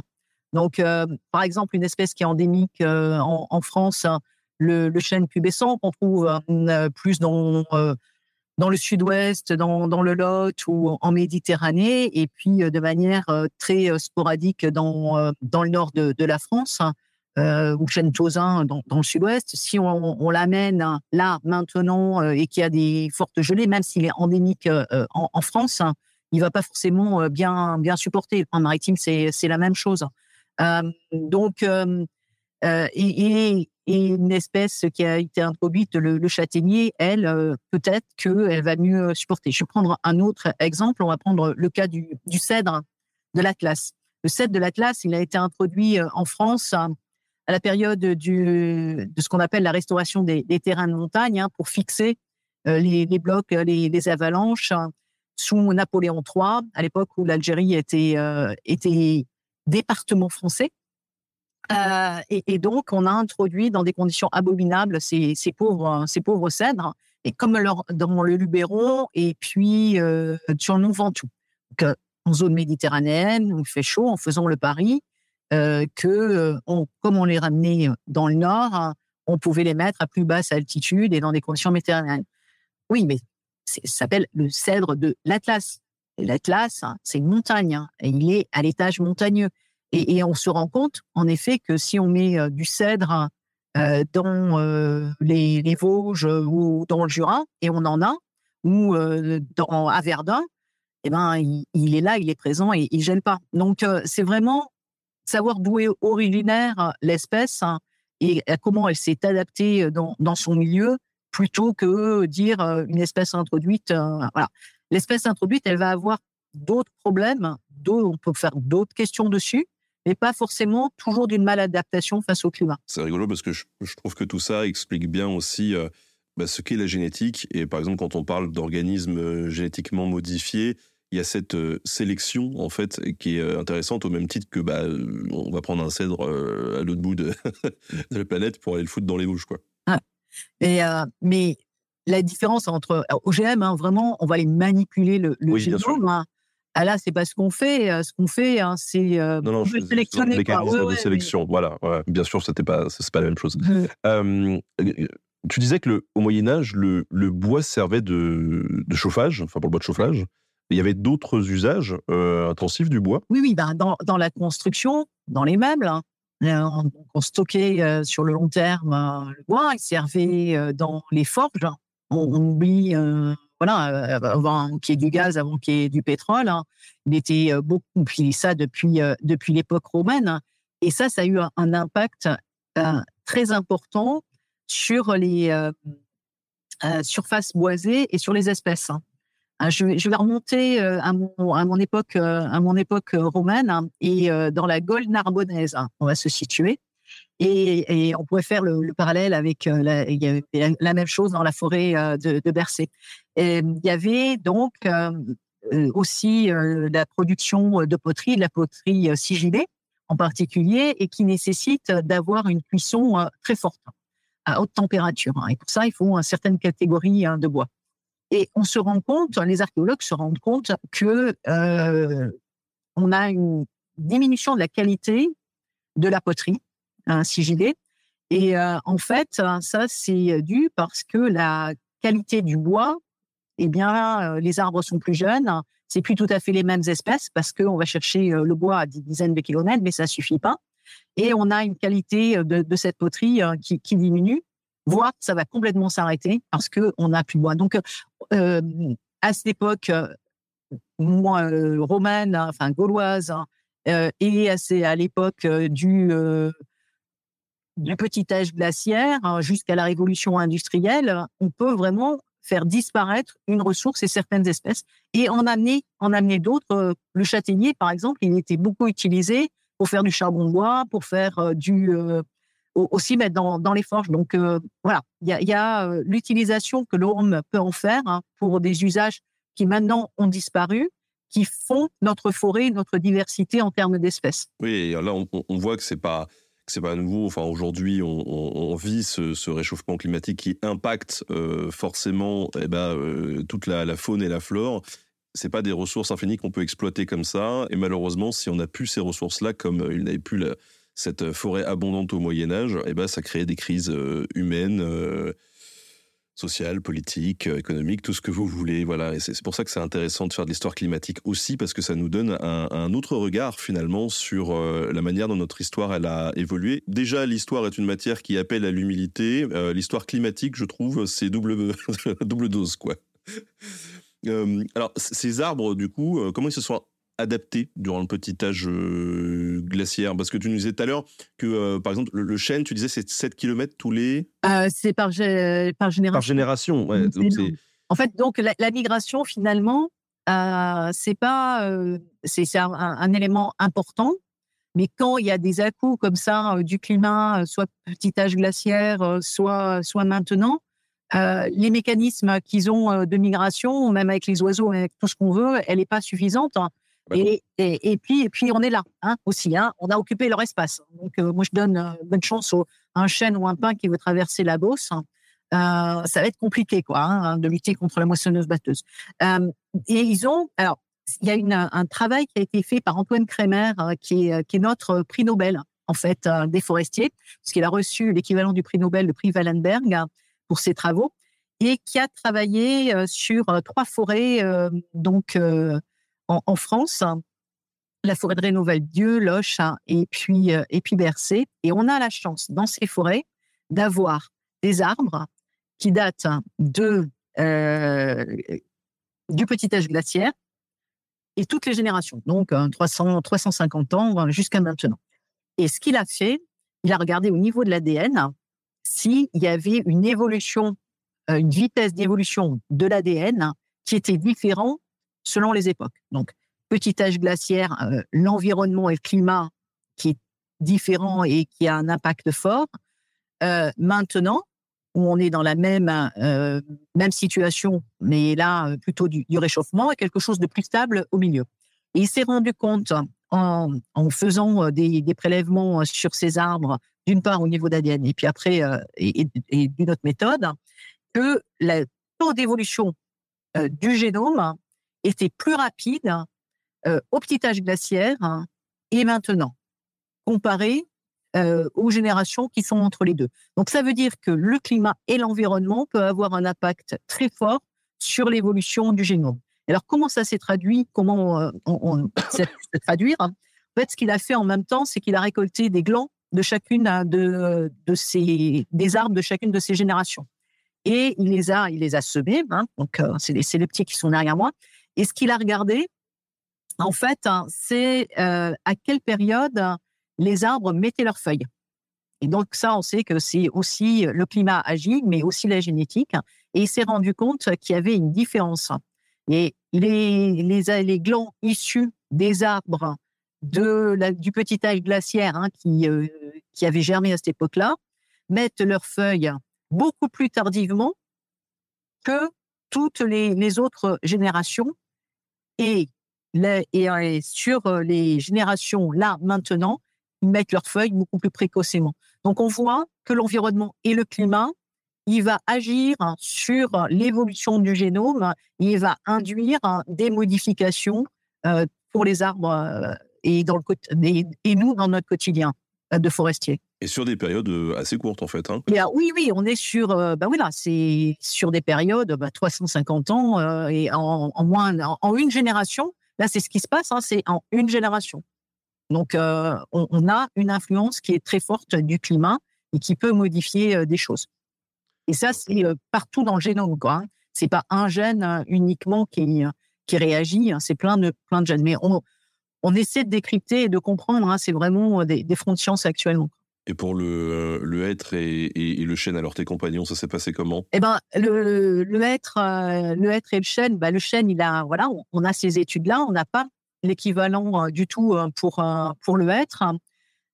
donc, on sait que le, chêne, il a, il a pu évoluer pour adapter, s'adapter et que ces bourgeons finalement euh, ne, et ces jeunes feuilles euh, ne brûlent pas euh, à cause des, froids. Le hêtre, on a voilà pas l'équivalent. Ce qu'on peut dire du hêtre, quand on cherche du hêtre, on regarde où il y a des nuages. C'est une espèce qui a la tête dans les nuages tout le temps. donc, quand on va, on va en montagne, on regarde où sont les, grappes de, nuages et vous allez, on va trouver le, le hêtre à cet endroit-là. Donc, euh, normalement, il résiste un petit peu mieux que, le chêne. Il va plus en altitude aussi. Donc, on peut imaginer qu'il a un peu mieux euh, résisté au froid, mais on n'a pas vraiment de données de la qualité de celle que je viens d'expliquer hein, sur le chêne euh, pour, pour trancher. C'est juste des, hypothèses. Alors, au-delà de cette évolution climatique et du petit âge glaciaire, on l'a vu, il y a aussi une gestion de la forêt qui a évolué depuis voilà Rome jusqu'à euh, jusqu'à aujourd'hui. On l'a vu, il y a une gestion de la forêt particulière au Moyen Âge avec les, les forêts royales d'ailleurs. Ouais. Tu peux nous en parler un, petit peu? Les forêts royales, hein, on en a, bah, il y en a un certain nombre. Euh, Compiègne, hein, par exemple, euh, Chantilly. donc c'est des forêts qui ont été gérées et puis d'autres grandes forêts de manière un petit peu différente. En fait, euh, quand on a sous Louis XIV, hein, Louis XIV, il, fait quand même pas mal la guerre. Hein, hein. euh, et fait pas mal la guerre, Louis XIV. Et c'est la période aussi où, euh, des, où on va explorer, on commence à explorer le monde. Donc, ce dont on a besoin, c'est des bateaux. pour faire des bateaux, il faut pas d'arbres euh, de, taillis, on a besoin de, grands arbres. Donc, ça, c'est le constat que fait Colbert. Et Colbert, il va modifier finalement la civiculture et on va passer d'une civiculture en taillis, donc il va l'essayer sur ces, forêts euh, royales. Il va le faire aussi à Bercé, à Troncé, euh, des grandes forêts que l'on que l'on a actuellement, qui sont importantes pour nous forestiers. C'est un petit peu nos nos, perles précieuses. et il va transformer donc le taillis en futée et en futée régulière. Alors, c'est quoi une futée régulière? Mais c'est euh, des arbres qui ont pratiquement tous le même âge, à 10-15 ans près, et qui sont élevés ensemble. Donc, euh, ça veut dire que euh, les arbres qui, avaient, je l'ai parlé, il y, avait des, y des réserves, il y avait quand même quelques arbres adultes dans, les taillis, eh bien, ils ont fait des, graines et on a eu de la régénération, ce qu'on fait maintenant, 80% hein, hein, de la forêt régénérée comme ça, de la régénération naturelle, hein, avec des, taux de, semis, c'est absolument hallucinant, c'est plusieurs milliers de semis à l'hectare. Et petit à petit, le gestionnaire forestier, il va élever ses semis en jeunes, en jeunes arbres et puis en, arbres plus, plus âgés euh, les uns avec les autres et ça va permettre d'avoir des arbres très droits, de très belle qualité, avec une croissance régulière qui font euh, nos, nos magnifiques. Et à tel point, c'est que euh, en 2022, cette technique sylvicole dédiée au, bois de qualité, elle a été inscrite sur l'inventaire national du patrimoine culturel immatériel de l'UNESCO. Donc c'est vraiment quelque chose de, de très important. C'est futé futé cathédrale, c'est futé régulière. Et, euh, et c'est absolument, euh, absolument magique quand on va se promener euh, dedans. Ça fait partie d'un type de sylviculture. Il y en a d'autres. On y viendra peut-être un peu après hein, sur les d'autres solutions pour adapter la forêt au changement climatique.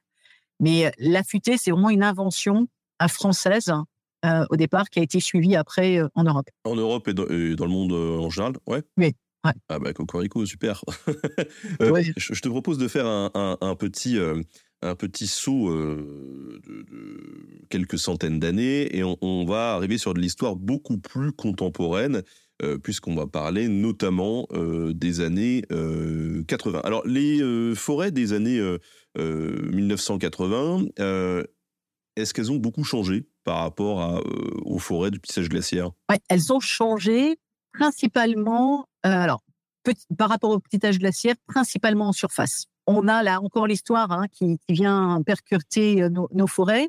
C'est euh, une période euh, où on va avoir une, une exode rurale. c'est la période où on a juste avant, hein, on a l'industrie qui arrive, donc les, les, paysans quittent, quittent les, les campagnes. On a l'arrivée dans les années 50 massive aussi de l'engrais, mmh de la mécanisation. Ça veut dire qu'on a besoin de moins de personnes en campagne et que les champs ont un rendement qui est bien supérieur. Donc, on a besoin de moins de surface. Et donc, cette surface, elle est remise, entre guillemets, à la forêt. Alors, ça peut être des, des, et puis petit à petit, la forêt, elle recolonise, comme on, vient de dire, ou alors elles vont être, ou elles vont être plantées. et on a euh, à sortir euh, de, la guerre, euh, la mise en place en fait d'un fonds forestier national qu'on appelle dans notre jargon le, FFN, qui va aider en fait les, les forestiers et les agriculteurs aussi à planter. Et l'objectif à l'époque du, du FFN, donc qui, aide hein, avec des subventions, des prêts pour acheter des plants en pépinière, à, peu de prix euh, et pouvoir planter. Mais son objectif, c'est aussi euh, de euh, d'augmenter la part de résineux en France. Savoir qu'en France, on a surtout une forêt de, feuillus. On a deux tiers de feuillus, un tiers de, résineux, même, même maintenant, même avec le, le FFN. Hein, et on avait encore moins à l'époque. Et donc, il donne essentiellement de l'argent pour enrésiner la forêt, la forêt française. Et c'est à cette époque-là, par exemple, que le Morvan se couvre de, de Douglas. La même chose existe en, Allemagne. En Allemagne, euh, à l'époque hein, de l'Ouest, hein, on était en, RFA et euh, on a un enracinement euh, vraiment important et qui s'est passé à l'Est, hein, assez, étonnamment. Donc, quand les frontières se sont ouvertes entre Allemagne de l'Est et Allemagne de l'Ouest, on savait qu'on passait d'un côté et de l'autre parce qu'on passait euh, de l'épicéa au être, en fait. Donc, euh, en France, il y a, a cette, volonté de replanter. Euh, et puis, on va. donc, 1950, hein, c'est le début. Et puis, à partir de, des années 70, on va aussi donner de l'argent pour planter d'autres espèces, mais des espèces de feuillus. Et c'est là où on va commencer à voir. On va revenir sur cette différence feuillus-résineuse. Oui, pardon. Les feuillus, c'est ces arbres qui perdent leurs feuilles. D'accord. Les résineux, c'est ceux qui les gardent toute l'année. Il y a des exceptions dans les deux sens, hein, d'accord, hein, mais globalement, euh, c'est ça. D'accord, beaucoup plus clair. Ok. oui, oui, c'est tellement, c'est tellement mon monde que euh, j'oublie de, définir. Donc, euh, à partir des années 70, le FFN, ce qui va permettre aussi, c'est d'aider à planter d'autres espèces et aussi des espèces exotiques. Hein, il y, a, comme le, le chêne rouge d'Amérique, c'est à cette époque-là euh, vraiment euh, que l'on va que va planter. Et on a une augmentation énorme. Hein. Pour donner une idée, de 46 à 87, on a 2,3 millions d'hectares de forêts, qui, enfin de, reboisement, hein, parce qu'on parle finalement de boisement, c'est des terres agricoles.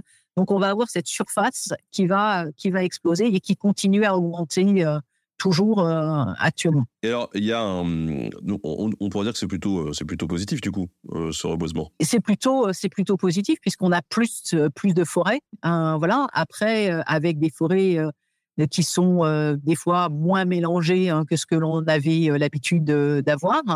Je pense au, Douglas dans, dans le Morvan, mais c'est pas toujours le cas qu'on a introduit des, des fenouils. Alors, on a parlé de, de, phénomènes climatiques comme cette période glaciaire, puis ce petit âge glaciaire. Il y a un autre phénomène qui euh, qui frappe euh, la forêt dans les années 80, c'est le phénomène des euh, pluies acides.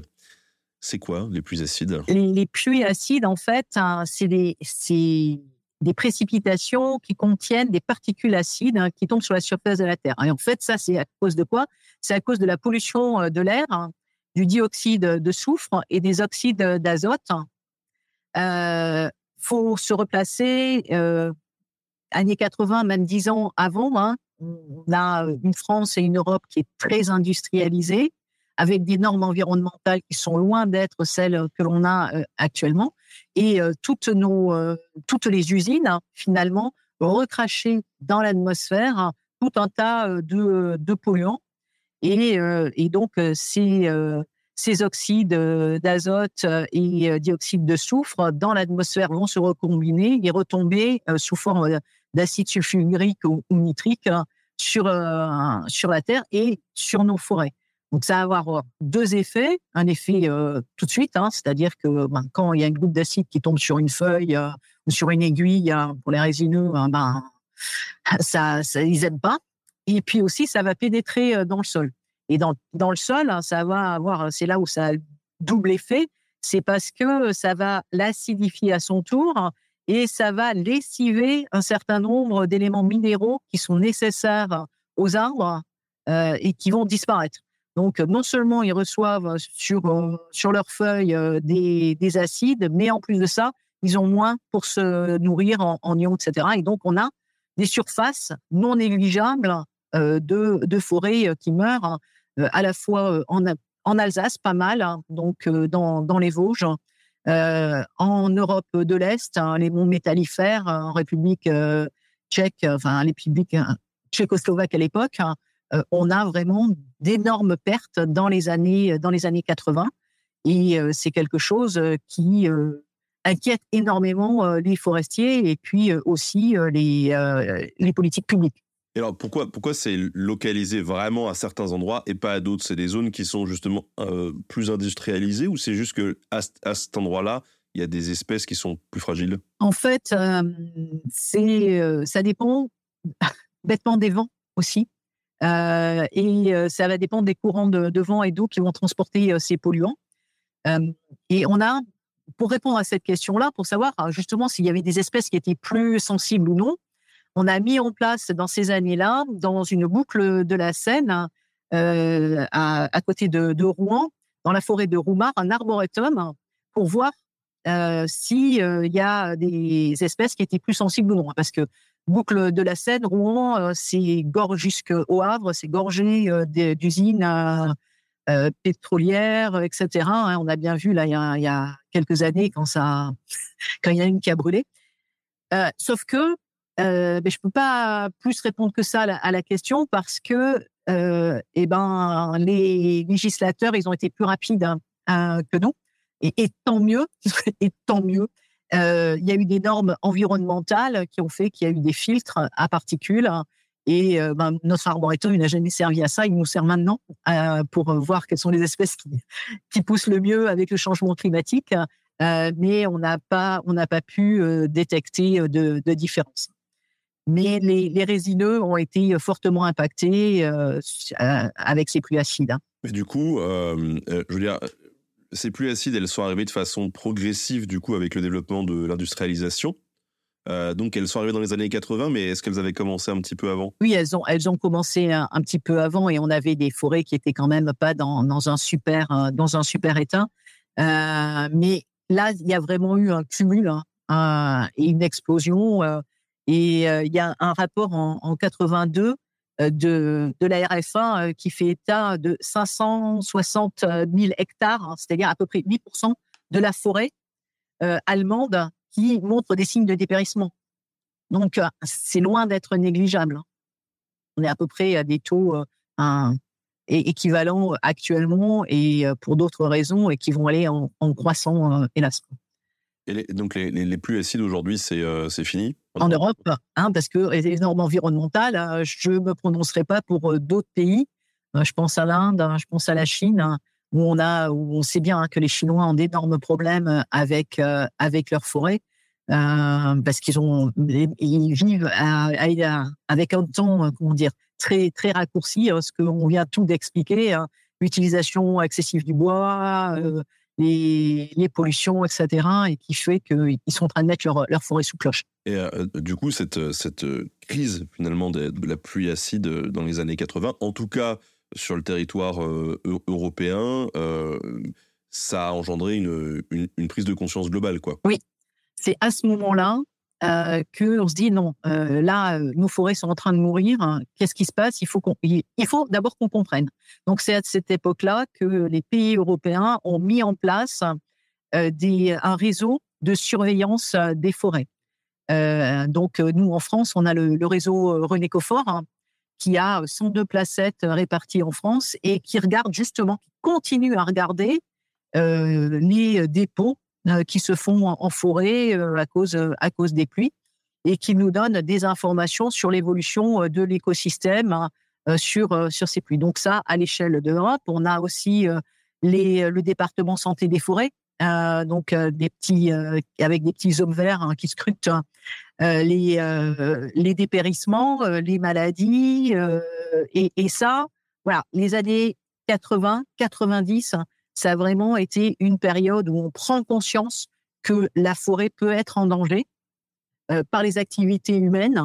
Et en parallèle de, ça, de ces réseaux, il y en a aussi qui se mettent à conserver des ressources génétiques hein, qui peuvent être euh, euh, en danger à cause des activités humaines, à cause de l'anthropisation, de la diminution à certains endroits près des villes de la, de la surface de la surface boisée ou des zones où où euh, ben, euh, le, le, par exemple, il aurait, il devrait pas être. Hein. je pense à la forêt de la Sainte-Baume, hein, euh, qui est une forêt d'exception à côté de, Marseille. Hein.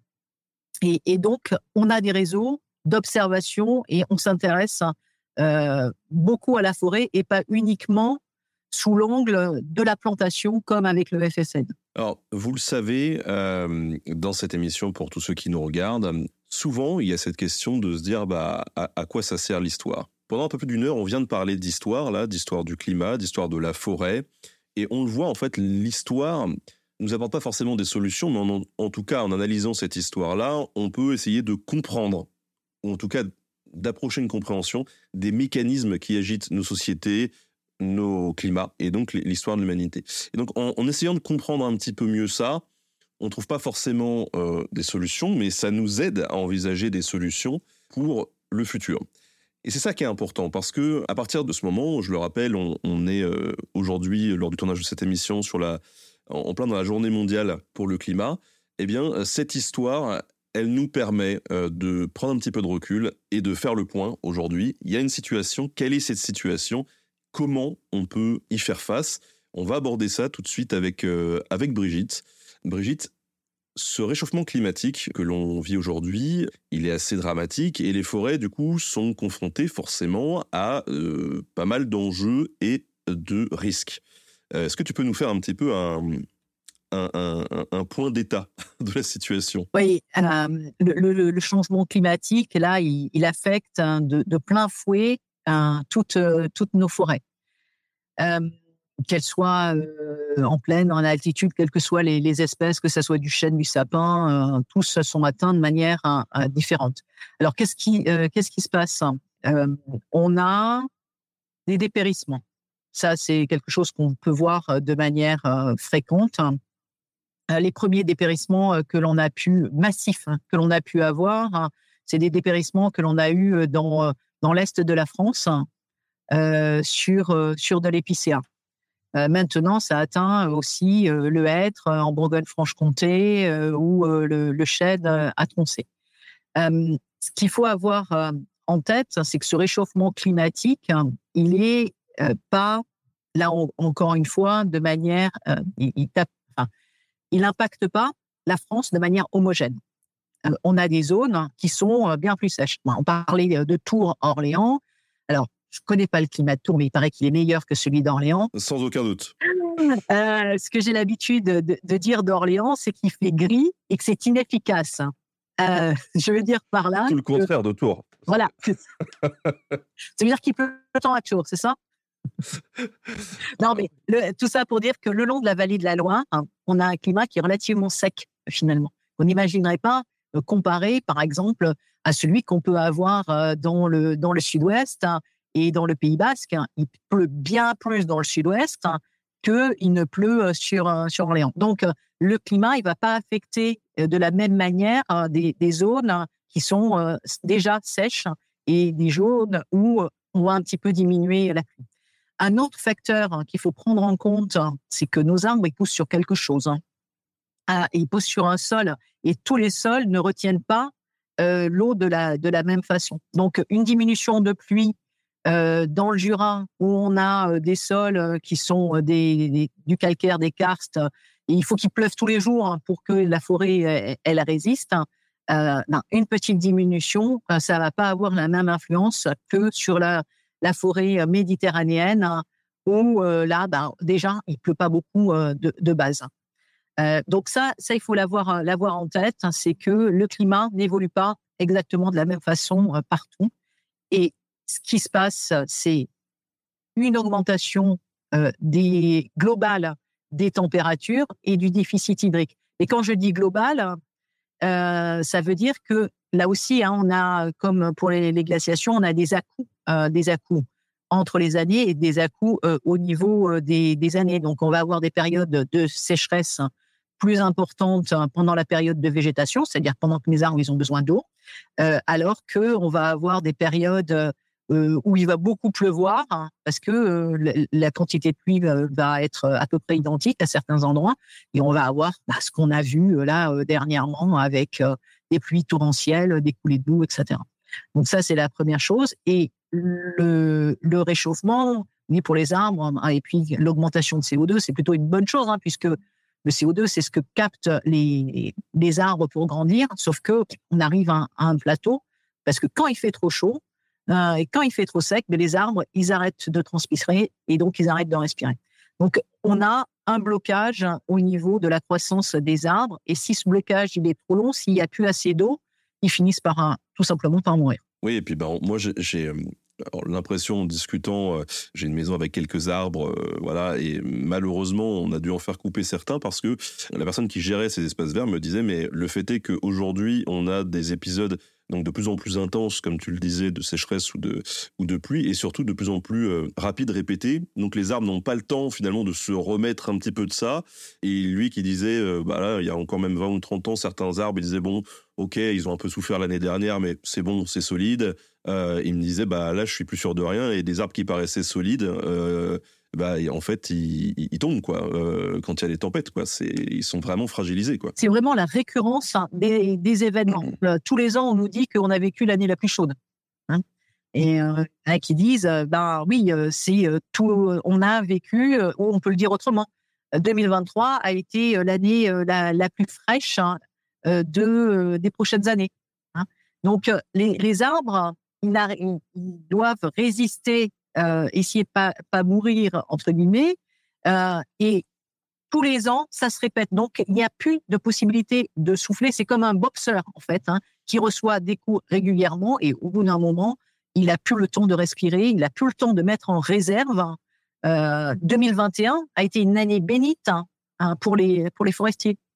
Il n'y a plus durant l'été. Enfin, ça a été un été normal, en fait. Euh, donc, il n'y a pas fait beau, etc. Mais ça a été un été normal. Et, ça, cette récurrence, comme tu me dis, c'est vraiment quelque chose euh, qui affecte énormément euh, nos, nos, forêts. Et alors, le risque, si, si on fait rien, c'est quoi? C'est que du coup, il y ait moins d'arbres, moins de surface forestière, et donc c'est un peu le, serpent qui se mord la queue, on, capte moins de CO2. Et... en fait, bon, il y a, y a, des espèces qui vont à certains endroits pouvoir tenir, et il va ce qu'on dit, grosso modo, c'est que euh, dans, dans 30 ans, il y aura 30% de la forêt qui sera, vulnérable. À l'intérieur des massifs euh, forestiers, euh, sur une parcelle, tous les arbres réagissent pas aussi de la, même façon. Donc, dit que, grosso modo, il y a, pour 50%, des surfaces, on va continuer ce qu'on fait euh, classiquement, c'est de la régénération naturelle. Et puis, comme on l'a vu dans les travaux d'Antoine Kremer, il y a une possibilité d'évolution qui est assez, assez rapide. Et donc, la génération qui est là sous forme de, glands et de jeunes semis, elle est très certainement mieux adaptée que la génération précédente. Et, donc ça, on va jouer, jouer là-dessus. Après, la deuxième, une deuxième solution qu'on envisage, hein, c'est les forêts, elles sont pas uniformes. Hein. Il n'y a pas que du chêne, il n'y a pas que du hêtre, hein, mais il y a aussi d'autres espèces qui, elles, sont plus résistantes, plus résilientes face au changement climatique et qui sont déjà présentes dans nos forêts. Donc, on va les favoriser. Donc ça, ça va être le travail du civiculteur qui va bah, transformer les, pourcentages au lieu d'avoir 80% de chêne et puis un peu d'avisier, de merisier, de chêne, puis un autre chêne plus thermophile, chêne plus baissant.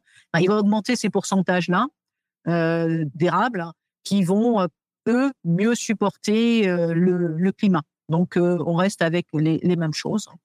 Et puis, une autre, une autre possibilité, eh bien, ça va être de, de jouer, de jouer au jet, finalement.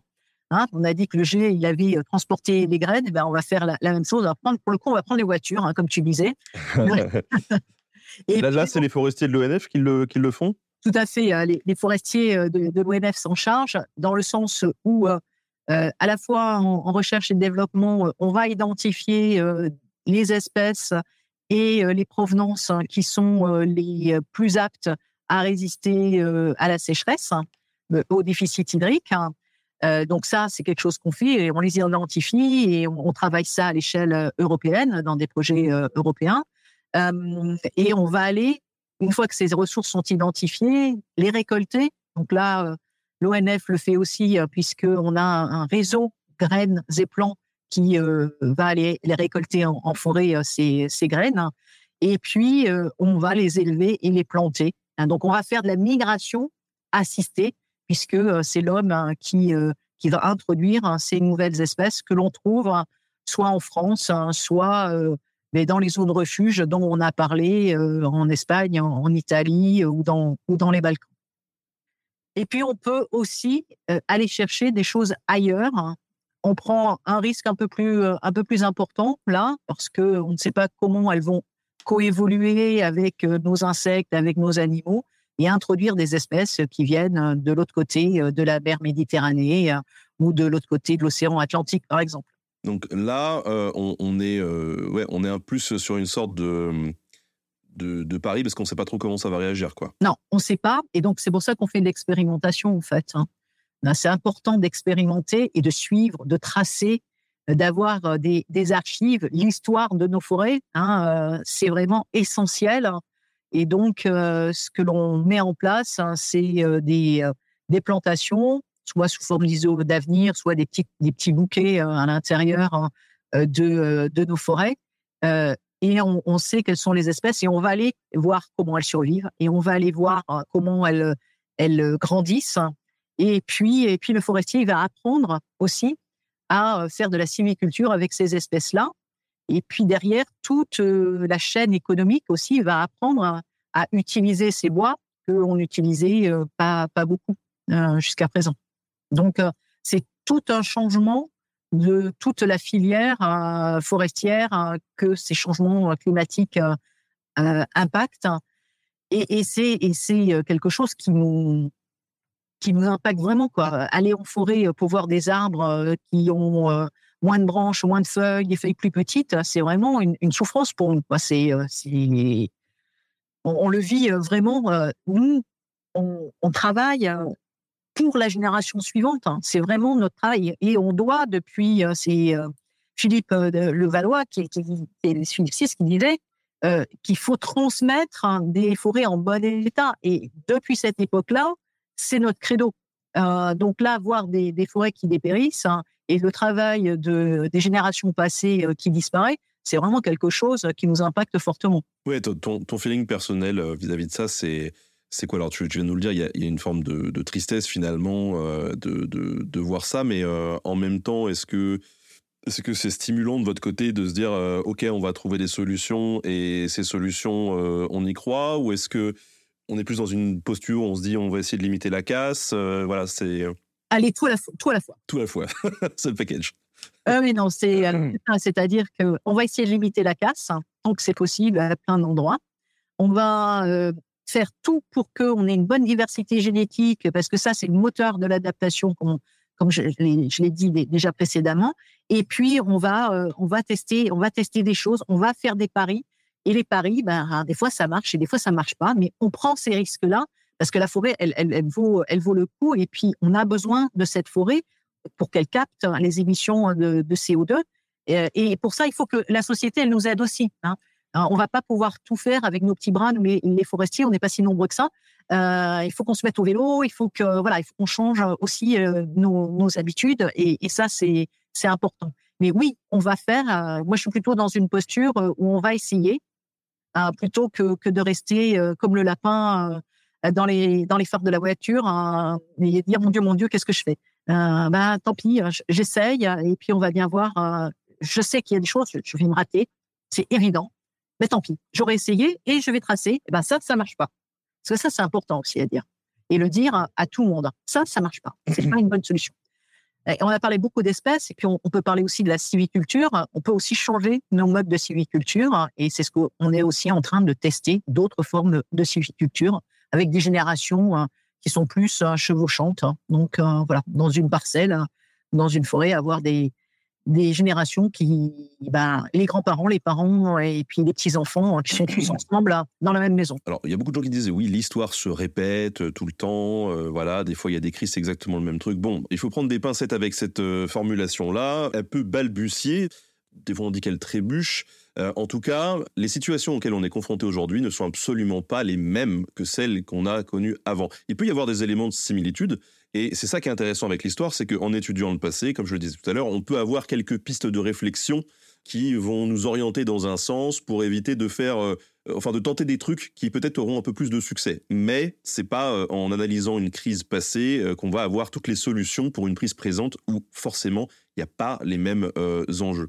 Quoi qu'il en soit, cette réflexion sur l'histoire, c'est important de l'avoir. Et pour ceux que ça intéresse, à partir du 11 décembre 2023, sur la chaîne Nota Bene sera disponible un épisode en partenariat avec l'ONF sur l'histoire des forêts, justement. Donc, euh, je vous inviterai à aller y faire un petit tour et à aller cliquer sur cette vidéo où on reviendra sur euh, cette histoire de la forêt de la gestion de la forêt et de ce que ça peut nous apprendre pour euh, le futur.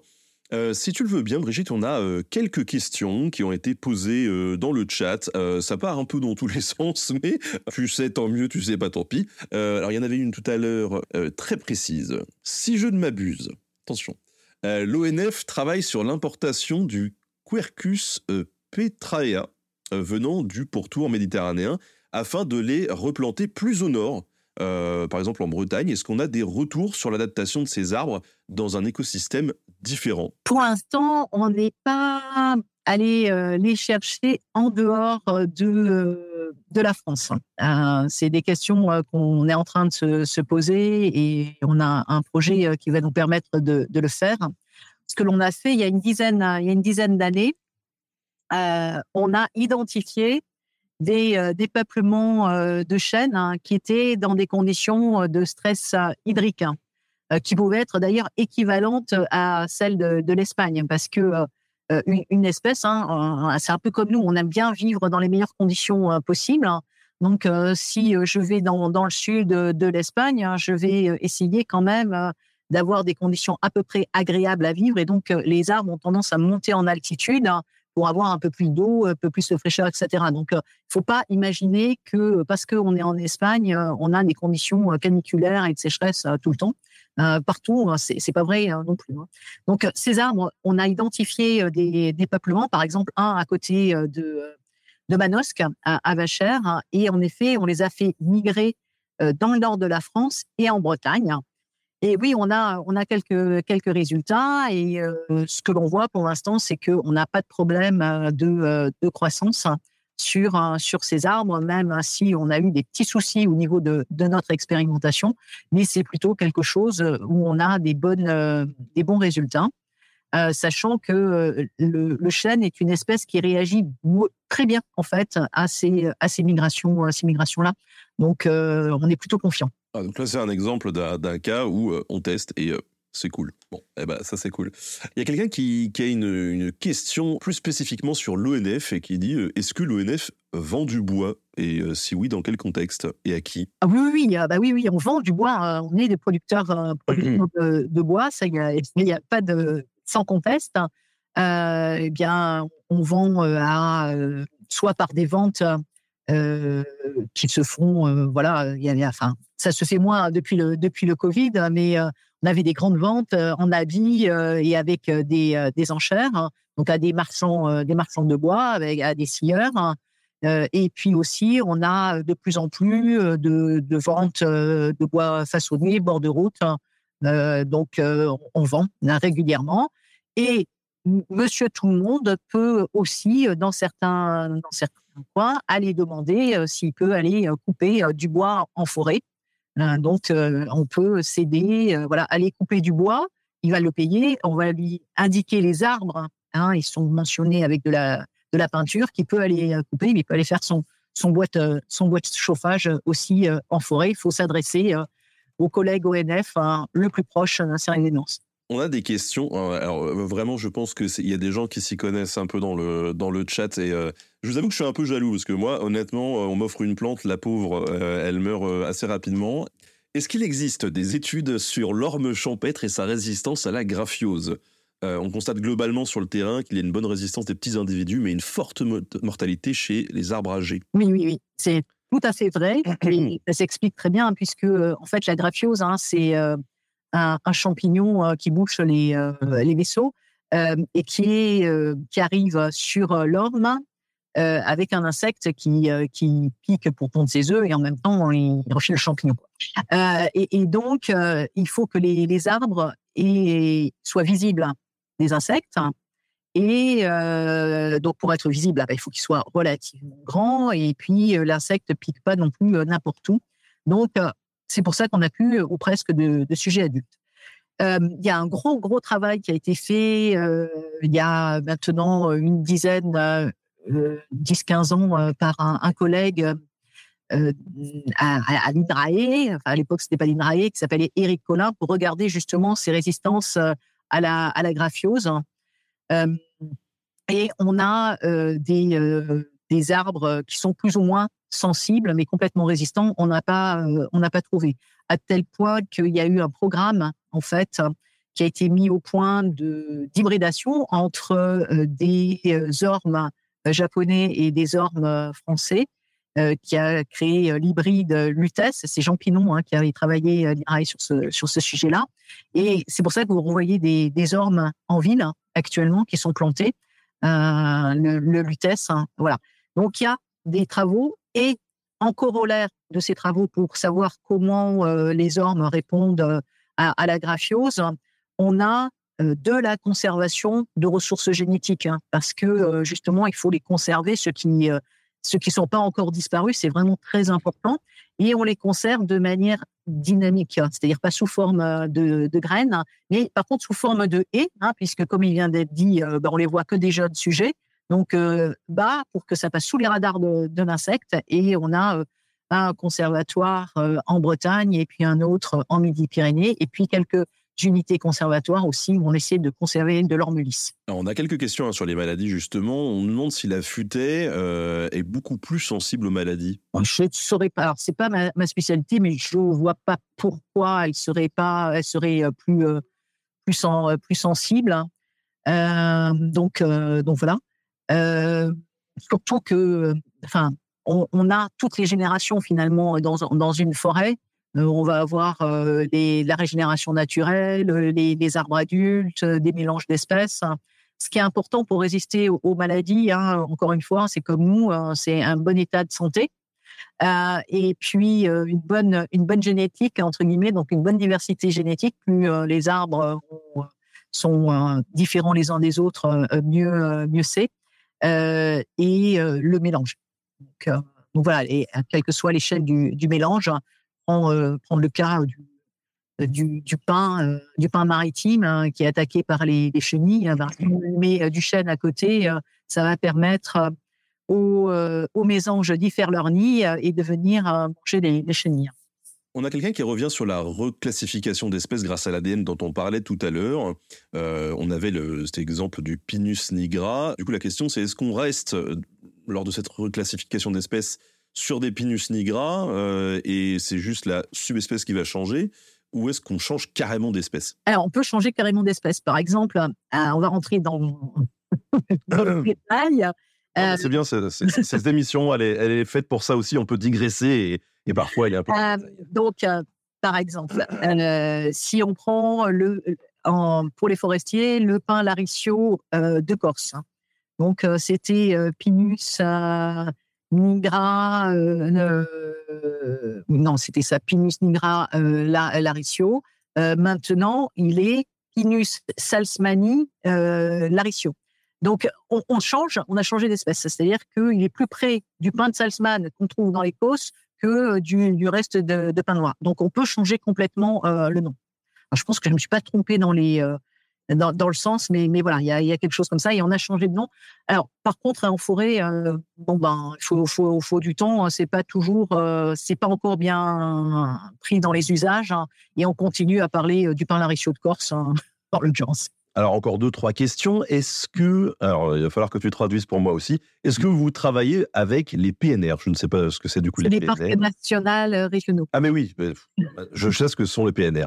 Euh, ok, je, pas bien, bien, sûr, hein, bien sûr qu'on travaille, euh, ben, il y a de la forêt et de la gestion forestière et on a des collègues ONF qui travaillent au sein des, des PNR. Hein et on va y travailler, je pense là encore plus hein, avec un, projet qui est en train de se, mettre en place, soutenu par l'État, de conservation de ressources, génétiques méridionales. Hein. et on va les solliciter parce qu'ils connaissent très bien le, territoire hein, pour, pour nous aider à identifier ces ressources dans, dans le futur et pour les conserver. Question un peu, un peu perso, du coup, est-ce qu'on. Il y a des gens qui demandent ton avis, même plusieurs personnes qui demandent ton avis euh, sur les divers grands projets de reforestation intensive, comme la Grande Muraille Verte en Afrique, par exemple? Là, on est enfin, on, arrive, euh, on, plante à des endroits où euh, il y avait, il y a plus d'arbres, plus beaucoup de sol, plus beaucoup, plus beaucoup d'eau. Donc, c'est vraiment des, des, cas un peu, un peu extrêmes. Alors, j'ai tendance, à, je suis peut-être une éternelle optimiste, à me dire, hein, du moment qu'on plante un, arbre, on n'a pas vécu pour rien. Euh, donc, euh, si on peut, par la plantation euh, d'arbres, arrêter l'arrivée du, du, désert, hein, comme ou la, le sable qui, qui envahit, et arriver à faire une une humidité, créer une humidité atmosphérique euh, qui va être favorable pour, euh, pour la forêt, mais aussi euh, pour les, les, humains, je veux dire, banco. Il y a des travaux qui ont été faits aussi en Algérie hein, et qui, ont montré, qui, qui, ont acquis des techniques hein, qui vont être très intéressantes aussi pour nous, pour arrêter ça. C'est un peu à toute proportion gardée ce qu'on a pu faire voilà, au, au 19e siècle, qu'on a replanté en, en montagne, qu'on a replanté, dans, qu'on a planté dans, les Landes, on a arrêté euh, le sable, on a arrêté, et, ça a marché. Alors, on n'est plus dans les mêmes conditions. Ça va être d'autant plus difficile, il va falloir d'autant plus d'efforts maintenant à cause euh, du, climat dans lequel on est. Mais c'est des, techniques hein, qui ont fonctionné. Par contre, c'est il faut il faut de l'énergie et il faut de la volonté. Ah, pareil, question un peu un peu précise et, et, et plus plus histo du coup, donc tu me diras si tu le sais ou pas, mais euh, quelqu'un qui nous dit Je me rappelle qu'il existe une tradition de planter un arbre pour la naissance d'un enfant, dans le Jura par exemple. Euh, est-ce que tu sais depuis quand ça se fait? Alors, Je ne sais pas depuis quand ça se fait, mais en effet, et je, dois avouer que j'ai trois enfants et il y a trois arbres chez moi. Ça, je trouve ça génial. Voilà, et euh, qu'elles ont, toutes, les, toutes les trois. Et oui, oui, et on a même eu des, des associations avec ça, ça date, hein, ça date parce que je m'en souviens de, de, l'âge de, mes enfants. Donc euh, voilà, euh, avec euh, avec Gigos, hein, il y avait de, superbes. Enfin voilà, on a on a planté, on continue avec du mécénat à planter des, des, arbres pour les enfants, mais de quand, ça date cette belle tradition, je n'en ai strictement aucune idée. Euh, hein, pour ceux qui nous écoutent et qui n'ont pas d'enfants, qui est une marque, euh, voilà, notamment de, lait pour enfants. Euh, les, les, papas, les mamans connaissent bien ça, mais voilà. On n'a pas tous un jardin pour planter des arbres à la naissance des, gosses, mais la démarche est intéressante dans le sens où peut-être que c'est ça aussi la solution. Comme tu disais tout à l'heure, on a du mal à composer avec le climat. C'est plutôt le rapport à la météo, le rapport immédiat finalement qui marque les hommes avec un grand H, les humains. Et peut-être que se réapproprier cette euh, nature, se réapproprier cette forêt, euh, c'est un moyen d'être de, un peu plus sensibilisé à ce réchauffement climatique. Oui, je, pense que aller en forêt, euh, enfin pour moi en tout cas, c'est essentiel. mais bon, on, voit hein, des, choses qui, se développent et on dit, bah, c'est vrai que quand on va en forêt, généralement on est bien, ça apaise. Hein. et d'aller planter un arbre soi-même, de, faire cette démarche-là. On s'approprie aussi le, geste, on comprend le, travail du forestier et on va y faire attention parce que c'est nous qui l'avons fait. Et, donc ça, faire attention à la forêt, faire attention à ses gestes, faire attention à comment on, a fait. Hein, je pense que c'est beaucoup plus puissant, c'est beaucoup plus important que lorsqu'on regarde les autres, les autres faire. On approche de la fin de cette émission et euh, la tradition m'oblige aussi à te demander si tu aurais pas des euh, conseils euh, bibliographiques, du documentaire, pourquoi pas un film hein, que, tu as vu qui t'a marqué et qui pourrait plaire aux gens qui nous écoutent et qui leur permettrait d'approfondir un petit peu les, thématiques évoquées aujourd'hui Un livre qui m'a profondément marqué, c'est un livre de Jean Junot, hein. c'est L'homme qui plantait des arbres. Euh, et euh, il y a un très beau euh, court métrage hein, dessus en, dessin vraiment que je conseille d'aller voir. C'est pas très long, faites-vous plaisir. Hein. ça, voilà, c'est magique. Hein. autrement, il y a des ressources plus, plus conventionnelles, entre guillemets, plus scientifiques. Moi, je vous conseille d'aller voir tout le travail que fait le, RMT à force avec des, vidéos pour expliquer euh, l'impact du changement climatique hein, sur nos forêts, euh, qu'est-ce que c'est que la migration assistée, euh, qu'est-ce que c'est que, que les phénomènes d'embolie qu'ont les arbres. Allez, allez sur le site. Bien sûr, il y a le site de, de l'ONF où on a des choses. Puis, nous ai parlé d'un chercheur, moi, qui m'a profondément marqué dans, dans, dans, ma recherche et, dans ma vie de, scientifique, c'est Antoine Crémer. Et il a une, une page où il y a des vidéos où il explique plein de choses. Hein. Je vous conseille aussi euh, euh, d'y aller. Donc voilà pour, euh, pour les ressources comme ça qui me viennent en tête. Côté ONF, quelle actu en ce moment? On a la journée, on a la, semaine hein, sur, sur la forêt, 16 mars, 24 mars, hein, où là, il y, a, beaucoup de choses qui se font autour de la forêt. Et puis, quotidiennement, presque, euh, on a des événements qui se font dans la forêt à côté de, chez vous. Renseignez-vous, allez-y. Euh, euh, nos collègues, mes collègues vont, vous accueillir, vous expliquer ce qu'est leur métier et, l'importance de la forêt pour nous tous. Et toi, de ton côté, quelles sont tes actus? Moi, mes actus, mes actus, bah, c'est deux projets qui commencent. Ah. deux projets vraiment sur de la migration assistée avec euh, la, Belgique et puis l'Allemagne et les Pays-Bas. Euh, et, voir comment on met en place, hein, donc dans le nord de, la France hein, et puis euh, de l'Europe, cette migration assistée, les questions que ça pose en termes de conservation aussi. Donc ça, c'est ma première actu, mon premier projet. Et puis mon deuxième projet, qui s'appelle Mic Forest. Hein. et mon deuxième projet, c'est Coptree, qui est passé hier. donc c'est une actu toute fraîche.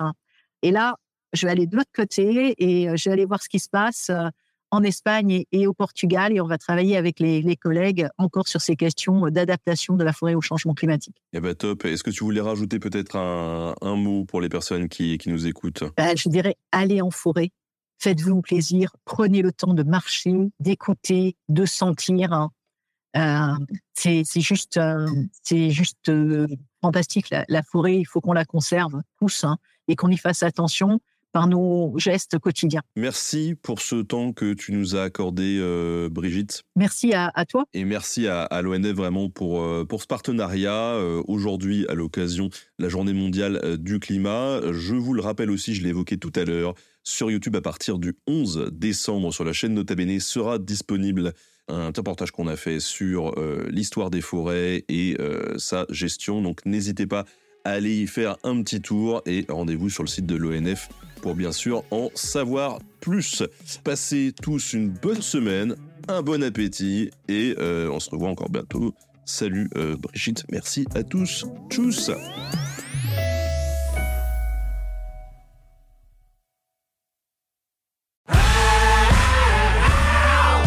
Si vous avez aimé ce podcast, vous aimerez aussi mon autre podcast, Callisto, dans lequel je vous raconte des mythes et des légendes. En attendant que vous nous suiviez sur Castbox, Apple Podcast, Podcast Addict ou toute autre plateforme qui propose cette fonction, n'hésitez pas à vous abonner. Vous pouvez même nous laisser une note et, soyons fous, un petit commentaire, je le lirai avec plaisir.